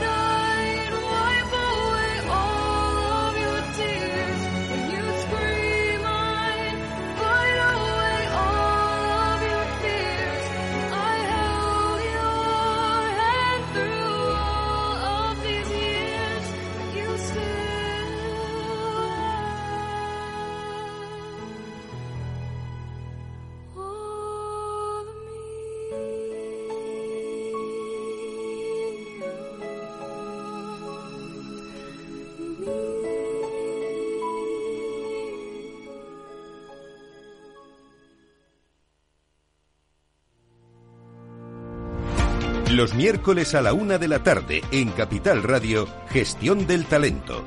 El escaparate de la formación para el empleo. Expertos formadores, agentes sociales y representantes de la Administración se dan cita en este espacio para impulsar el valor de la formación y el talento. Un espacio de Fundae, la Fundación Estatal de Formación para el Empleo, dirigido por José Joaquín Flechoso.